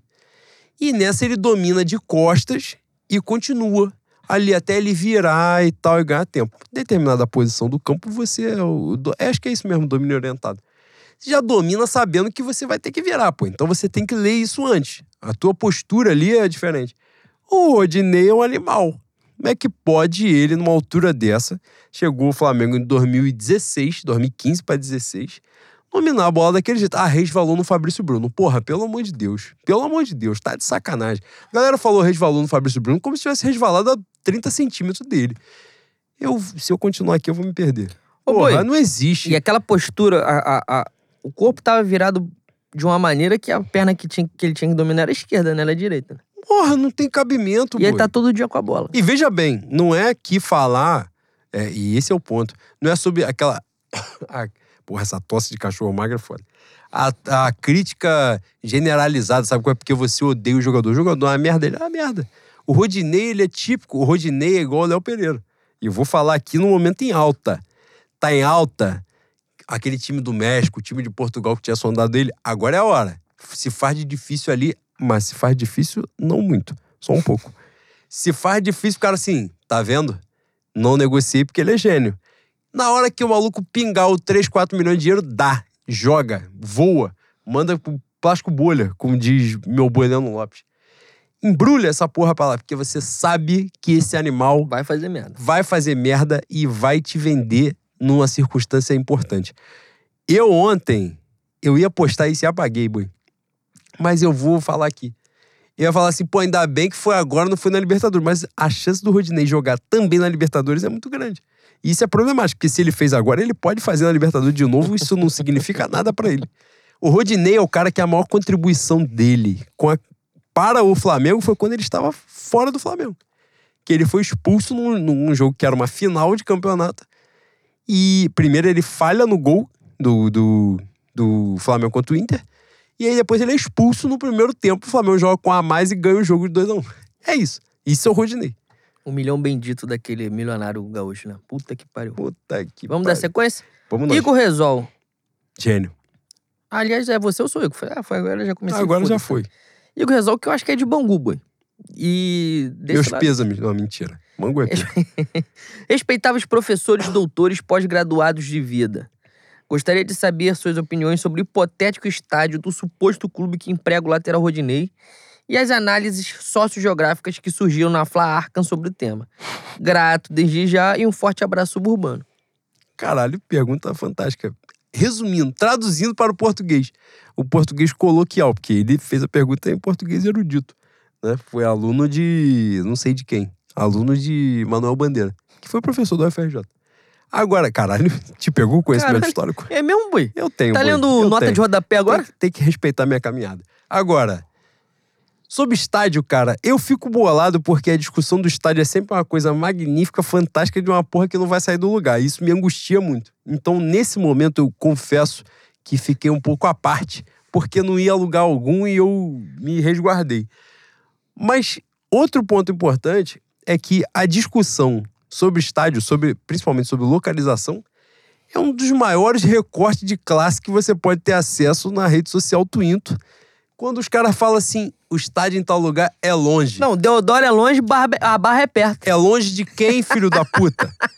É longe porque os caras querem fazer estádio pra, pra vagabundo sair andando ali, pegar pra São Salvador e andando. Boi, na moral, meu sonho, o sonho da minha vida é ser um dia, um dia da minha vida eu quero ser otário. Porque todo dia eu já não aguento mais. Boi, algum lugar, o cara faz uma parada assim, nós vamos pegar o Parque Olímpico e fazer um estádio. O cara falar que o Parque Olímpico é perto, só se morar no Rio 2. Qualquer lugar fora do Na Rio Barra 2 já é longe. Se você morar na Barra, Parque das Rosas já ficou longe. Morou um pouquinho mais pro lado, mais perto do Recreio. Jardim Oceânico. Jardim, Jardim Oceano já, já apertou. Vai ter que pegar um ônibus, BRT já tá fudido, já não vai chegar legal. Morou, porra, Vila do Pan. Ayrton Senna, vai passar sufoco, não vai chegar. Cara, todo lugar é longe daquela porra que, em tese, algum gênio, porque isso você tem que partir do pressuposto que não é nunca uma pessoa só. É uma reunião de pessoas que alguém dá essa ideia e os outros falam assim: tá aí, uma ideia brilhante. É isso. Caralho, vamos fazer um estádio. Boi, um lugar. Tu já. Você, ouvinte. Agora eu vou comunicar com o ouvinte, não vou conversar com você. Você já pegou um cenário? Pegou. Agora não tem, né? Desde o Bispo Crivella não tem mais o Expresso Jardim Oceânico Sulacap, BRT. Tu já pegou uma saída? Hora do rush na Barra da Tijuca é a partir de 3 horas da tarde. É diferente de, da hora do rush em todo lugar do país. Na Barra começa às 3. De 3 pra frente já é desgraça tu pegou um cenário de BRT do Jardim Oceânico que passa, porque o Jardim Oceânico Sulacap, ele passa no miolo do Parque Olímpico. Ele passa na Belardo Bueno cruzando aquela porra todinha. Tu imagina um estádio naquela merda. Se o cara, se eu estou numa reunião, o cara sugere um estádio ali, eu atiro qualquer instrumento que tiver aqui no estúdio do Renan na cara dele, a porrada lombra e acaba a reunião, na hora. Fala assim, cara, se a gente montar um parquinho de diversão aqui, já não vai rolar. Um estádio vai ser um pouco E foda. no Terra Encantada é uma merda também. O Terra Encantada é um maluco que. Aí já é um cenário que o cara nunca foi à Barra da Tijuca. Porque o cara pegar Ayrton Senna. Ayrton Senna. De, Aquele é o trecho que mais engarrafa. De 24 horas de dia, 12 horas são impraticáveis naquela porra ali. E o cara cisma que ele vai meter um estádio ali. Como é que vai chegar ao estádio? Como é que, como é que se, se locomove naquela porra? É isso. Renan Exatamente. trouxe aqui o argumento do Rock in Rio, que é um caos na Terra para poder chegar, que a pessoa, eles criam uma circunstância, agora até melhorou um cadinho. A circunstância inicial era o cara descer em, em Minas Gerais e ir andando até o Rio de Janeiro, sendo que ele tinha pago o ingresso de 500 reais. Então assim, o cara pagou o ingresso de 500 reais e é, foda-se. Não, tem, não tá nem aí. Porque é isso que eles fazem. E quando fizeram o estádio do Flamengo vai ser igualzinho. Você vai pagar ingresso de 200 reais, vai ser tirado pra merda. Vai ser, ó, pagou, pagou porque quis. Você é otário. Então vem andando aí e passa esse sufoco. Cara, sobre o estádio, basicamente é isso. Pô, a gente, o, o ponto, só pra passar, né? Porque a gente se alongou, mas foi um ponto que a gente deveria ter abordado, a gente não É abordou. verdade. Justo. Teve a, a parada de Deodoro, que alguém foi é longe. Porra, longe pra quem? Deodoro é. Deodoro é a posição mais central possível, é mais Isso. centro que o centro da cidade. Porque o centro, até o cara da Zona Oeste chegar, até o cara da Baixada, o cara que mora em Caxias chegar no centro, ele tá fudido. Ele tá fudido. A Brasil já tem um cenário que se alguém tropeçar no lugar errado, já acabou o trânsito. Já acabou, é só amanhã de manhã pra você chegar no lugar. Cara, o Deo- Deodoro, pra mim, desculpa te cortar, é, Claro. um, é um setor, é um. É um lugar meio Maracanã assim. Com a exceção que Maracanã tem um metrô, né? Mas tem mais de um modal pra você chegar. Pra quem não é do Rio de Janeiro, ter ciência da, da discussão. Bicho, é difícil, é difícil encontrar lugar na cidade hoje que comporte um jogo da, da, da torcida do Flamengo em, em dia grande, né? Quando o Flamengo for fazer um estádio, não vai fazer um estádio pra 40 mil pessoas, né? O Flamengo vai fazer estádio pra, sei lá, 80, 90, que é pra abandonar o Maracanã de vez. Não faz sentido você fazer um estádio pra 30 mil pessoas, 40 mil pessoas. Pra essa porra aí, tu fica mamando estádio aí, abraça bolsonarista mesmo, fica fazendo concessão com essa merda desse Maracanã aí, pro Vasco jogar e ficar colando a porra da adesivo lá E não ganhar jogo. e não ganhar jogo. Mas é muito. Se essa porra for sair do papel, que o caso é, não sei se vocês estão atentos, mas é ano de eleição. Então, e o Flamengo vivendo, estava vivendo um período merda. Ou seja, juntou a fome com a vontade de comer, né? É gente querendo ganhar voto da torcida do Flamengo e a diretoria querendo que a, a surra que tá tomando na, na rede social e na, na rádio, em todo lugar, dê uma amenizada com, a, com o sonho da torcida que é estádio próprio. Quando isso for sair do papel, a primeira coisa que as pessoas têm que pensar é o lugar tem que ser um, um, um, um local com mais de um modal, um ônibus, trem, se possível, um ônibus metrô, e que seja possível também um, um, é, um espaço grande para deslocamento de carro. Quando, se der merda também é pra gente correr. Mas, porra, Escoamento, né? escoamento, terra encantada e parque olímpico são a merda. Bicho, você só chega pro BRT e carro. E se você souber nadar, tu entra naquela porra daquele lago podre lá e vem nadando também. Fedendo a cocô. Fernando Coco vai chegar cheirando a merda, mas vai chegar.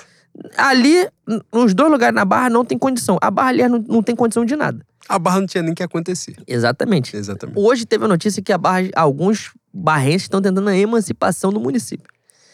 Vá. Vão embora. É isso. Continua, Boi. Continua. É, Pablo. O Pablo, arroba Pablo, underline Drew. Deve ser Drummond. Por favor. Porra, deve ser. Eu é, alô pra ele, porque se não for o sobrenome dele, eu botei e foda-se, muda a identidade. Por favor, uma mensagem de despedida ao atleta histórico, ídolo injustiçado William Arão. Somos médiums, fizemos isso aqui de Cara- uma forma muito bonita. Mas, cara. Aí tem gente que é muito safada, mano. João Vitor ainda está cansado. Ele não muda essa arroba dele, o maior surdo da história da Vila O Isabel. mestre Mug? Ele não muda essa merda aqui. É, boa tarde, bois. Como vão? Ele sabe chegar. Ele sabe chegar, ele sabe sair. Que é Foi- importante. foi bem criado. É isso. Como enxergam a segunda participação de Davi Luiz num 7 a 1 na carreira, dessa vez dando alegria para o seu povo? O resultado persegue? Se virar técnico, vai tomar e aplicar um também? Cara, era o momento de se desfazer de Davi Luiz, né? Porque ele tá em alto. Pelé, no, no filme Pelé Eterno, o Pelé ensinou isso. Assim, vou sair em alto para as pessoas sentirem saudade.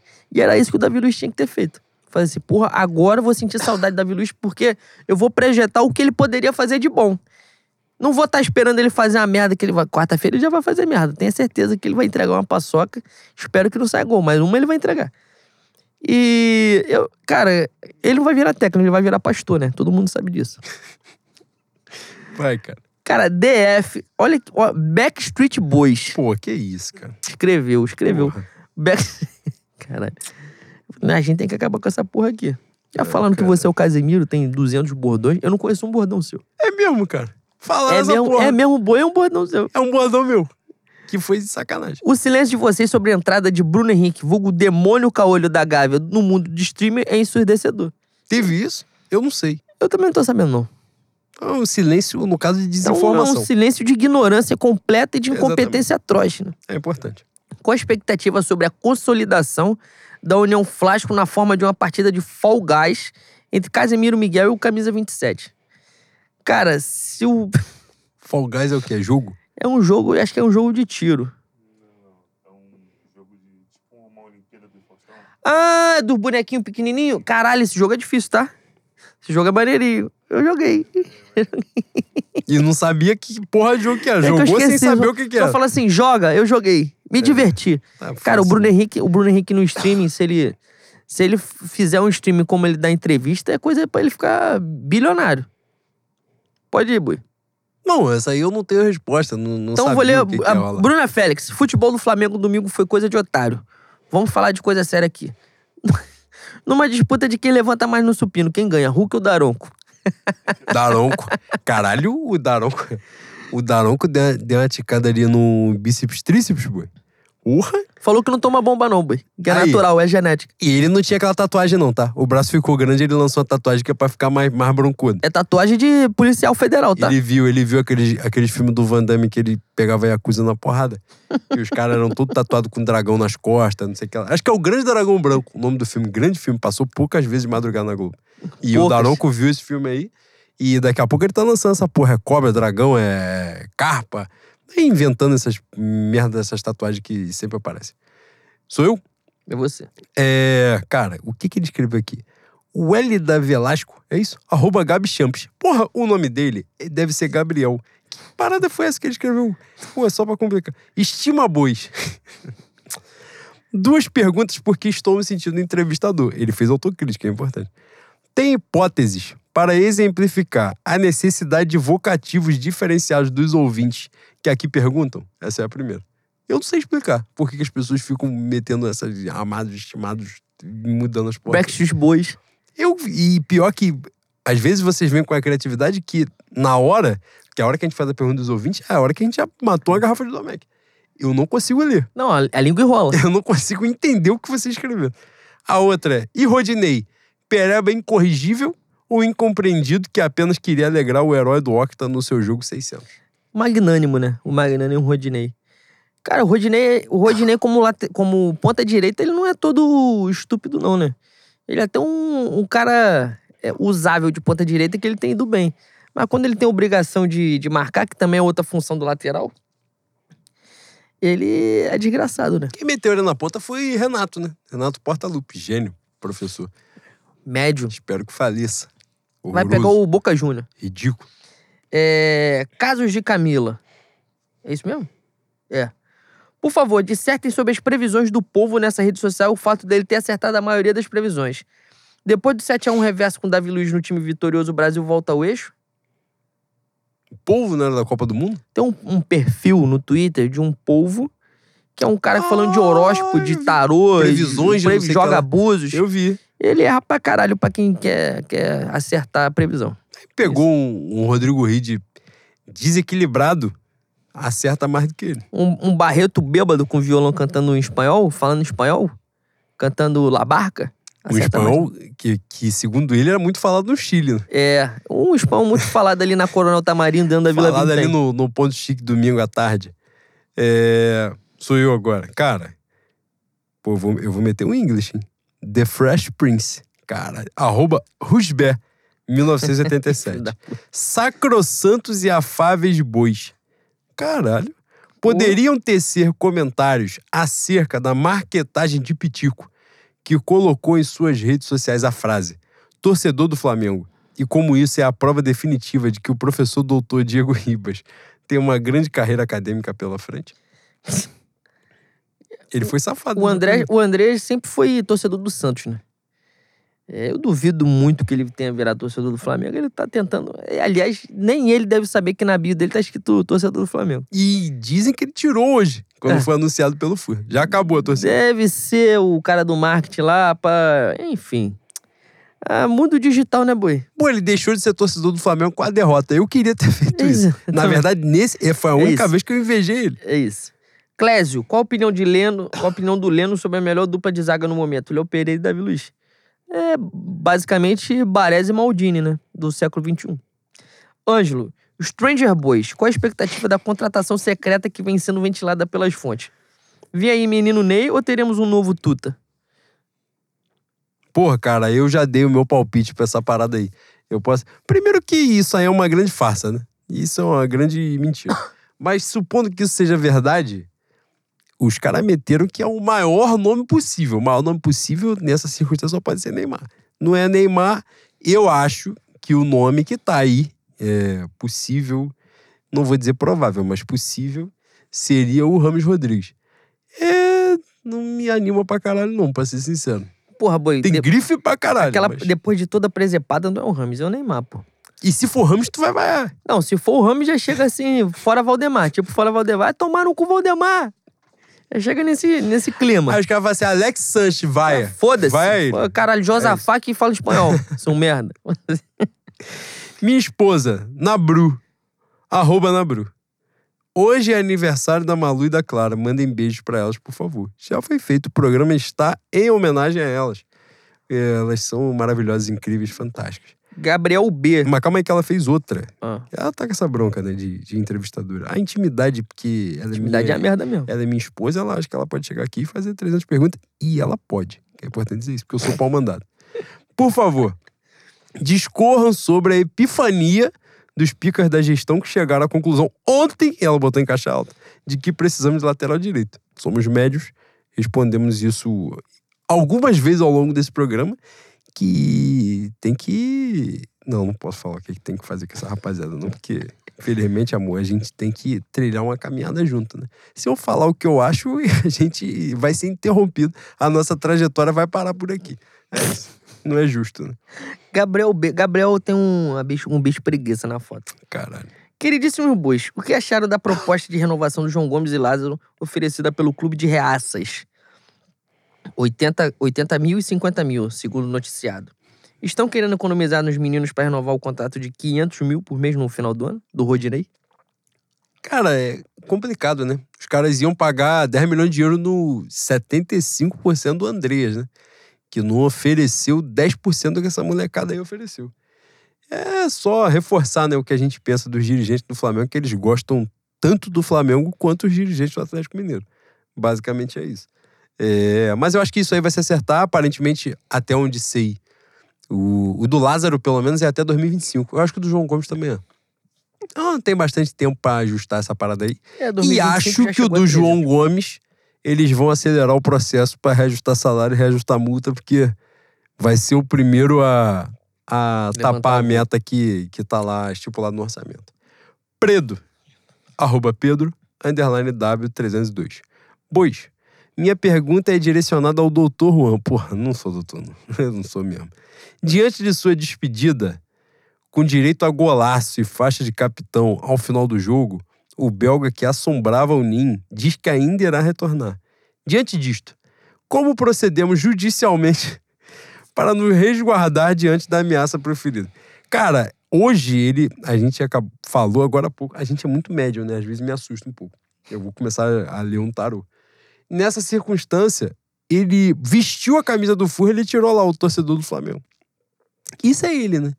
A gente é bom, você que, que trabalha dentro da espiritualidade, você evitar. Agora que passou, né? Agora que seguiu o caminho, é, você deixa o espírito obsessor, você fez a sua reza, você fez a sua parada, acendeu sua vela, tomou banho de erva, aquelas coisas. Caminhou pra lá, tu já não cita muito o nome dele que você pode atrair. No momento de vulnerabilidade, você pode trazer de volta. Então você deixa essa porra caminhar pra outro lugar. E o espírito obsessor é importante isso. Não existe vácuo. Né? Quando ele sai de você, ele encosta em outra parada. Aparentemente foi o Furra, que é um time inexpressivo, então foda-se. Se acabar também não tem problema. Se ele ficar lá sugando 10 anos o Furra, também não faz diferença. E é isso. Então a gente agora, o que, que a gente vai fazer nesse momento? Você me fez uma pergunta judicial, eu estou dando uma resposta focada na espiritualidade. A gente não vai falar mais o nome dele, a gente vai fingir que ele nunca existiu, que ele não aconteceu, que isso foi um devaneio que todo mundo sonhou ao mesmo tempo. Que aquela Libertadores. Pra mim, por exemplo, eu não vi os melhores momentos daquele jogo. Pra mim, aquele jogo não aconteceu, a final da Libertadores. E é isso, e pronto, acabou. E agora a gente vive igual MIB, quando o maluco acende aquela caneta assim, perto do cachorro E apaga a memória. e apaga a memória. Apagou, pronto, acabou e já tá encerrado. Rodinei cúmplice de Alan Jesus.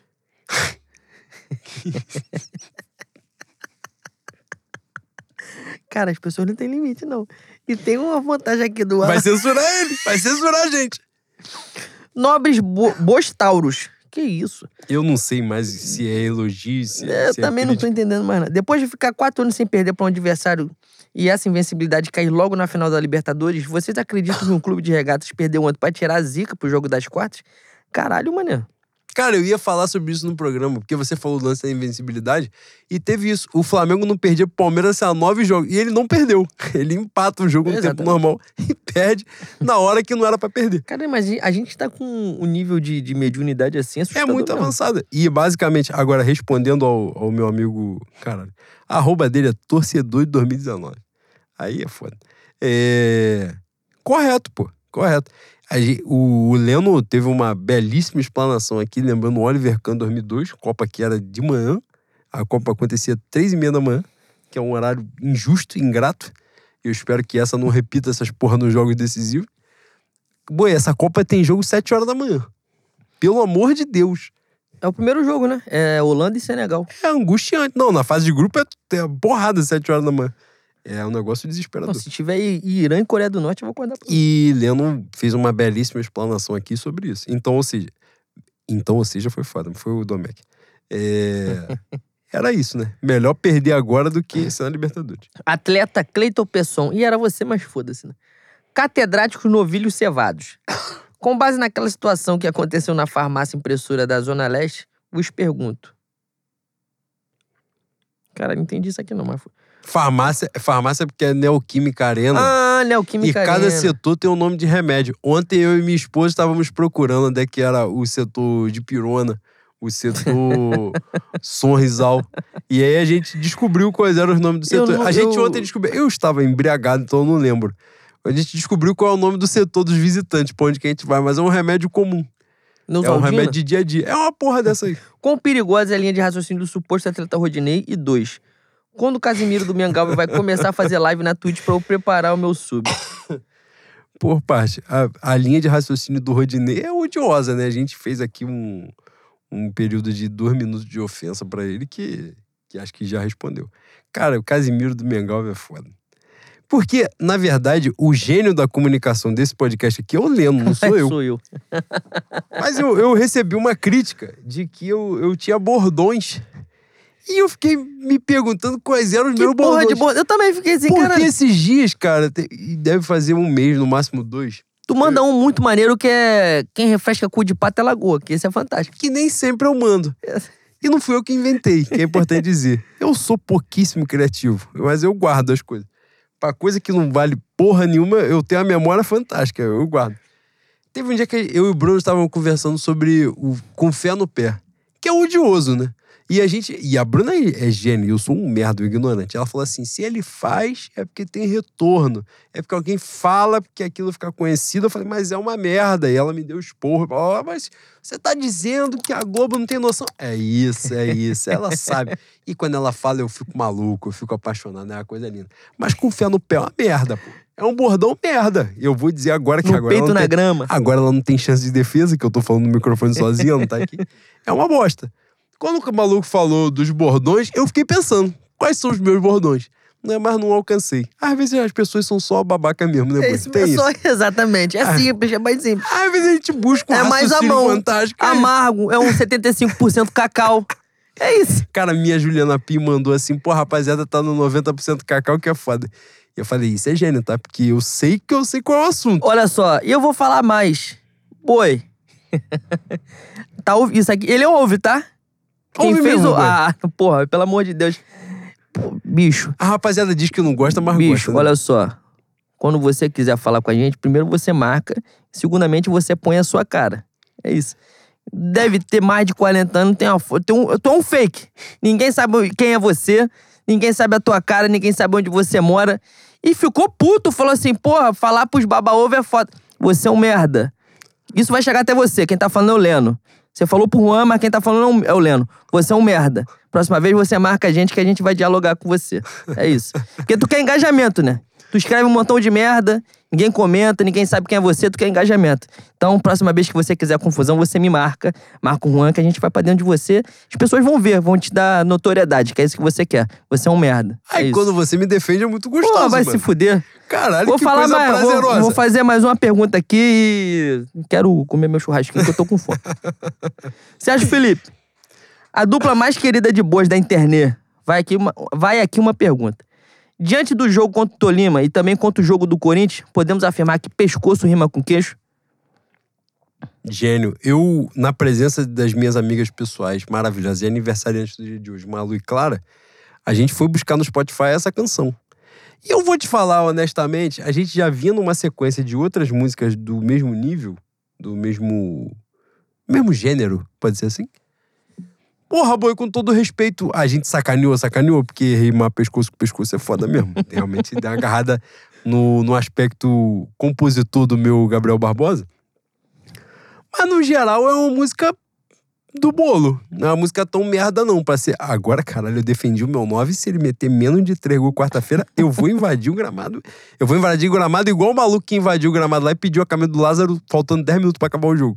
Pô, me dá tua camisa. O cara, pô, mas tá tendo jogo. Cara, e essa daí, o maluco tem que ir na retrospectiva do- da Globo, final do ano, dia 29, 30 de dezembro. Tem que ser ele, pô. Ele pediu a camisa de um cara que ia bater um escanteio no jogo, pô. Ele achou que o jogo tinha acabado. O que ele usou não é, pro- não é permitido, boi. Da América do Sul, do, ó, do limite ali do, do, do México pra baixo, não é permitido, boi. Não dá. Não dá. É pique blinders. O que ele vê é ouro marrom. o que ele usou é ouro marrom, pô. É. Pô, me perdi aqui. Ah, na composição do Gabigol. O talento dele tá lá, tá? E a batida da música é gostosa. A letra é merda. É uma merda. Agora eu vou ser amassado, mas é o risco da vida, né? É a merda igual outras merda que tem aí também. Tem uma porrada de merda também que vagabundo fica exaltando. E a dele é até uma merda um pouco melhor, porque a batida é gostosinha pra caramba. Justiça. Agora, dava pra buscar num. pegar um Aurélio, verbete, dar a ganhada ali que ele tá com dinheiro. Ele não precisa fazer. Ele tem dinheiro pra mandar alguém fazer no lugar dele. Manda buscar nesse dicionário todinho aí o que que rima com o pescoço. E pronto. Agora, se rima com queijo, rima, né? É Dorival, né? Professor Dorival Júnior. Gênio. Conhece, conhece do, do, do limite. Vamos nós. Bom, eu vou fazer duas aqui. É porque uma é muito curtinha e eu não tenho muito conhecimento da resposta. Você deu uma lida aí nesse nosso breve intervalo do, do banheiro, né? Porque a gente hoje precisou. É, Juanito. Caramba, que legal. Arroba Juan, underline Nog 4. Comentem o sorteio dos desfiles. Sai hoje às 20 horas. Eu não sei o que aconteceu. Cara, encerra o carnaval Viradouro e encerra o domingo Mangueira. Domingo, Império Grande Rio, Mocidade, Tijuca, Salgueiro, Mangueira. Segunda, Tuiuti, Portela, porra. Vila Isabel, Imperatriz, Beija-Flor e Viradouro. Cara, era um carnaval feito pra Portela ganhar, né? Mas conseguiram cagar. Mas pode ter troca ainda, né? Não, já tá finalizado já. Boi, quando tiver mais perto do carnaval, a gente vai discorrer um pouquinho melhor sobre É, esse- a possibilidade do Império Serrano, a gente vai, né? O que, que o Império Serrano pode fazer por aí com o enredo Arlindo Cruz? A gente vai ser Não, processado. agora não. Mais perto do carnaval a gente vai fazer. Eu, já, eu estou prometendo a vocês que a gente vai fazer, porque é importante que alguém faça em alguma circunstância do Isso universo. vai dar merda. Pelo amor de Deus. É importante que cara. alguém faça. E, Mas faremos. já vou adiantar. Tá bacana não, tá? Não tá legal não. Estão extrapolando um pouquinho A o limite, perspectiva não é legal não. É mesmo, boi. Não é legal, não. Mas, enfim. É, Essa aí foi curtinha, né? A outra é o Matheus, arroba o Matheus Damião. Ilustríssimos ministros. Esta pergunta vai para o jurista arroba Juan Lucas, underline Flá, que sou eu, no caso. Considerando todas as agravantes, qual seria a pena do artista Gabriel Gol se este tivesse dado chilique similar ao que o atleta Hulk deu para as câmeras no jogo de ontem? Cara, a quantidade que, de cesta básica que ele pagaria, o judiciário ainda não, não determinou para nenhum ser humano, nenhum cidadão brasileiro. Isso é um fato. Fora o jogo de suspensão e ajoelhar no milho também. Duas semanas. O, o, para quem não está familiarizado com a questão, o Hulk virou para a câmera, e virou para a câmera e falou: ele sempre faz isso comigo. Ele sempre faz isso. O Hulk, você que está ouvindo a gente agora, se você for buscar esse vídeo, o Hulk sofre uma reprimenda de Rafinha, no sentido de vão te expulsar, para de reclamar. Tu já viu o Rafinha atuando e no extracampo? O Rafinha bate em gandula, o Rafinha bate em auxiliar técnico. O Rafinha, porra, mete a mão na bola, é expulso, dá tapa na cara, é expulso com 10 minutos de jogo. O Rafinha falou pro Hulk: Se segura. para. É isso. E isso aí já deu o tom do que, que o Hulk é capaz de fazer. Agora, não estamos diminuindo o talento do Hulk para quarta-feira. E eu espero que ninguém me proporcione via no Maracanã, porque eu já paguei essa porra, já troquei o ingresso, estarei presente. Se botar Léo Pereira pra marcar ele, eu vou ficar maluco. É isso. Eu vou ter que usar coisas que o Maracanã não vende. Importante dizer isso. Vai ter que ir longe pra Cara, usar. É isso. Encerramos? Não, vai mais uma, mais uma pra você, mais uma pra mim. Calma aí que eu tirei. Achei que era, eu falei que era a última, você. Ah, então calma aí, pô. Porra, agora a gente agarrou aqui. Cara, tem, tem umas paradas que a gente fica vendo. Ah, o Douglas Taranto fez outra. Que essa aqui é bacana. Rapidinho é jogo rápido. Favor ler com a voz da Marília Gabriela. Pô, você se perdeu. Se perdeu, assim. Pegou Um de, de nunca mais te acharem. Pedro foi fominha no lance ou não viu o menino Lázaro? Você já falou Não sobre isso um pouquinho. Eu acho ali que ele ficou. Ele, ele dá. Eu acho que ali ele ficou marcado pelo que ele já fez em vários momentos, inclusive na quarta-feira, no, no jogo contra o Tolima, o jogo foi 7, poderia ter sido 10. Tem umas três chegadas dele que ele tem quatro opções de passe e ele, do nada, ele tenta chutar de qualquer jeito, porque ele já tinha feito quatro e ele achou pouco. Quatro gols no jogo. Então, ele achou que ele tinha que fazer 10 gols só ele. É, o negócio todo. Agora, naquele lance ali, o pior de tudo pra mim é a afobação que ele teve de chutar totalmente desequilibrado, né? Ele vê o Lázaro, eu acho também que na dinâmica do jogo ali era meio, meio foda. Eu acho realmente que ele não viu, não. Mas ele chutou de uma forma que não tinha Ele chutou mal. Ah, mas aí é uma coisa, uma coisa, uma coisa, outra coisa, outra Não, coisa. ele tava desequilibrado. Eu acho que a parada é essa, assim. Ele virou dando, né? Ele protegeu a jogada e virou dando. Mas o Leno já, já disse que quem criticou essa jogada aí não jogou bola. Dá responde. Ai, ai. Deixa eu achar uma.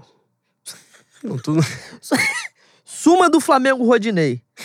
O Rodinei me, fez, me faz rever isso, minha é, humanidade. isso é arroba, É a arroba, introdução é. do bagulho. Rodinei me faz rever minha humanidade. Tenho até vergonha de pensar coisas que me vêm à cabeça quando o assunto é Rodinei. Já começo o dia rezando 22 Pai Nosso e 14 Ave Maria profiláticos. Cara, pedindo perdão de joelho no milho. Simplesmente não aguento mais esse. Ele não perguntou, ele desabafou. Tá aqui, ele cê- viu a oportunidade, o canal, e ele seguiu, né? ele pegou 92. o barco e remou. É isso. pra fechar, boi, a última. Lucas Tarcitano. Manico. Amáveis bovinos. Quarto, o atleta Rod. Cara, todas as perguntas foram sobre o Rodinei. O Rodinei, amanhã ele não levanta. Ele é muito amado. Quando ele acordar, ele não levanta Caralho, mais. se não tiver uma guia de sete dias, acender uma vela, botar água, ele tá fudido. Com vela. E acender vela de segunda-feira é foda, hein? Dá agarrada. Quarta, o atleta Rod errou um passe pro lado e eu dei passagem ao obsessor. Passei 10 minutos xingando. Pessoas olhavam assustados pra trás. Aos gritos de vocês têm que ficar putos. Ele tá há sete anos nessa porra. Isso aí foi uma aspas dele. Vocês chegaram em qual nível de ofensa ódio ontem? Cara, eu tô numa condição com o Rodinei que eu me entreguei já, né? Eu, eu, tava, eu tava mais puto com o cartão vermelho que o filho da puta do juiz não deu. E aí eu xinguei a diretoria. O meu obsessor veio pra xingar a diretoria. No jogo de ontem. Rodinei, eu falei, ah, isso aí. Isso aí já tá há muitos anos fazendo merda, né? E o. Cara, a grande surpresa pra mim é que nos últimos jogos ele joga bem. Tenta entregar atrás, faz umas merda, principalmente bola aérea que ele dorme. O gol do Tolima é do lado dele. Exatamente. Mas pelo menos ofensivamente ele tem feito alguma coisa. Ah, qu- Quando, ele- quando a bola bate nele e entra, eu falei, ah, meu irmão. Eu. Me falta força. A me minha reação foi o força. silêncio. É, exatamente. Eu fiquei em silêncio. Eu também. Eu pensei tanta coisa que eu achei melhor não, não botar pra É. fora. É isso. E o, fi- o final dele é, tava 3x0 Flamengo na hora do passe. Ou seja, o momento que ele deu passagem, tava 3x0 Flamengo. É O isso. que é o grilo- melhor momento de você xingar é essa hora. E o cu de grilo não foi utilizado. Que é isso? E Porque é aí um já foi um equívoco da sua parte. Mas é um xingamento especial, você tem que usar pra canalizar todo o ódio que você tem e lançar como uma dama de ódio. Vocês sabem que pra finalizar o programa agora, é sério que pra finalizar, caralho, quase três horas de novo. A Não gente tava pagar. com tudo sob controle e a gente perdeu o controle de novo no meio do- da parada. Vou chamar o Uber.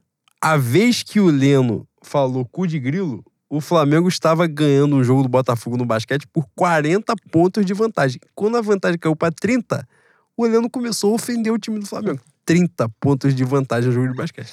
Então, ou seja, o cu de grilo aqui pra você xingar num jogo 3 a 0 é equivalente. A hora é essa mesmo. Não é a hora de estar tá perdendo 2 a 1 não.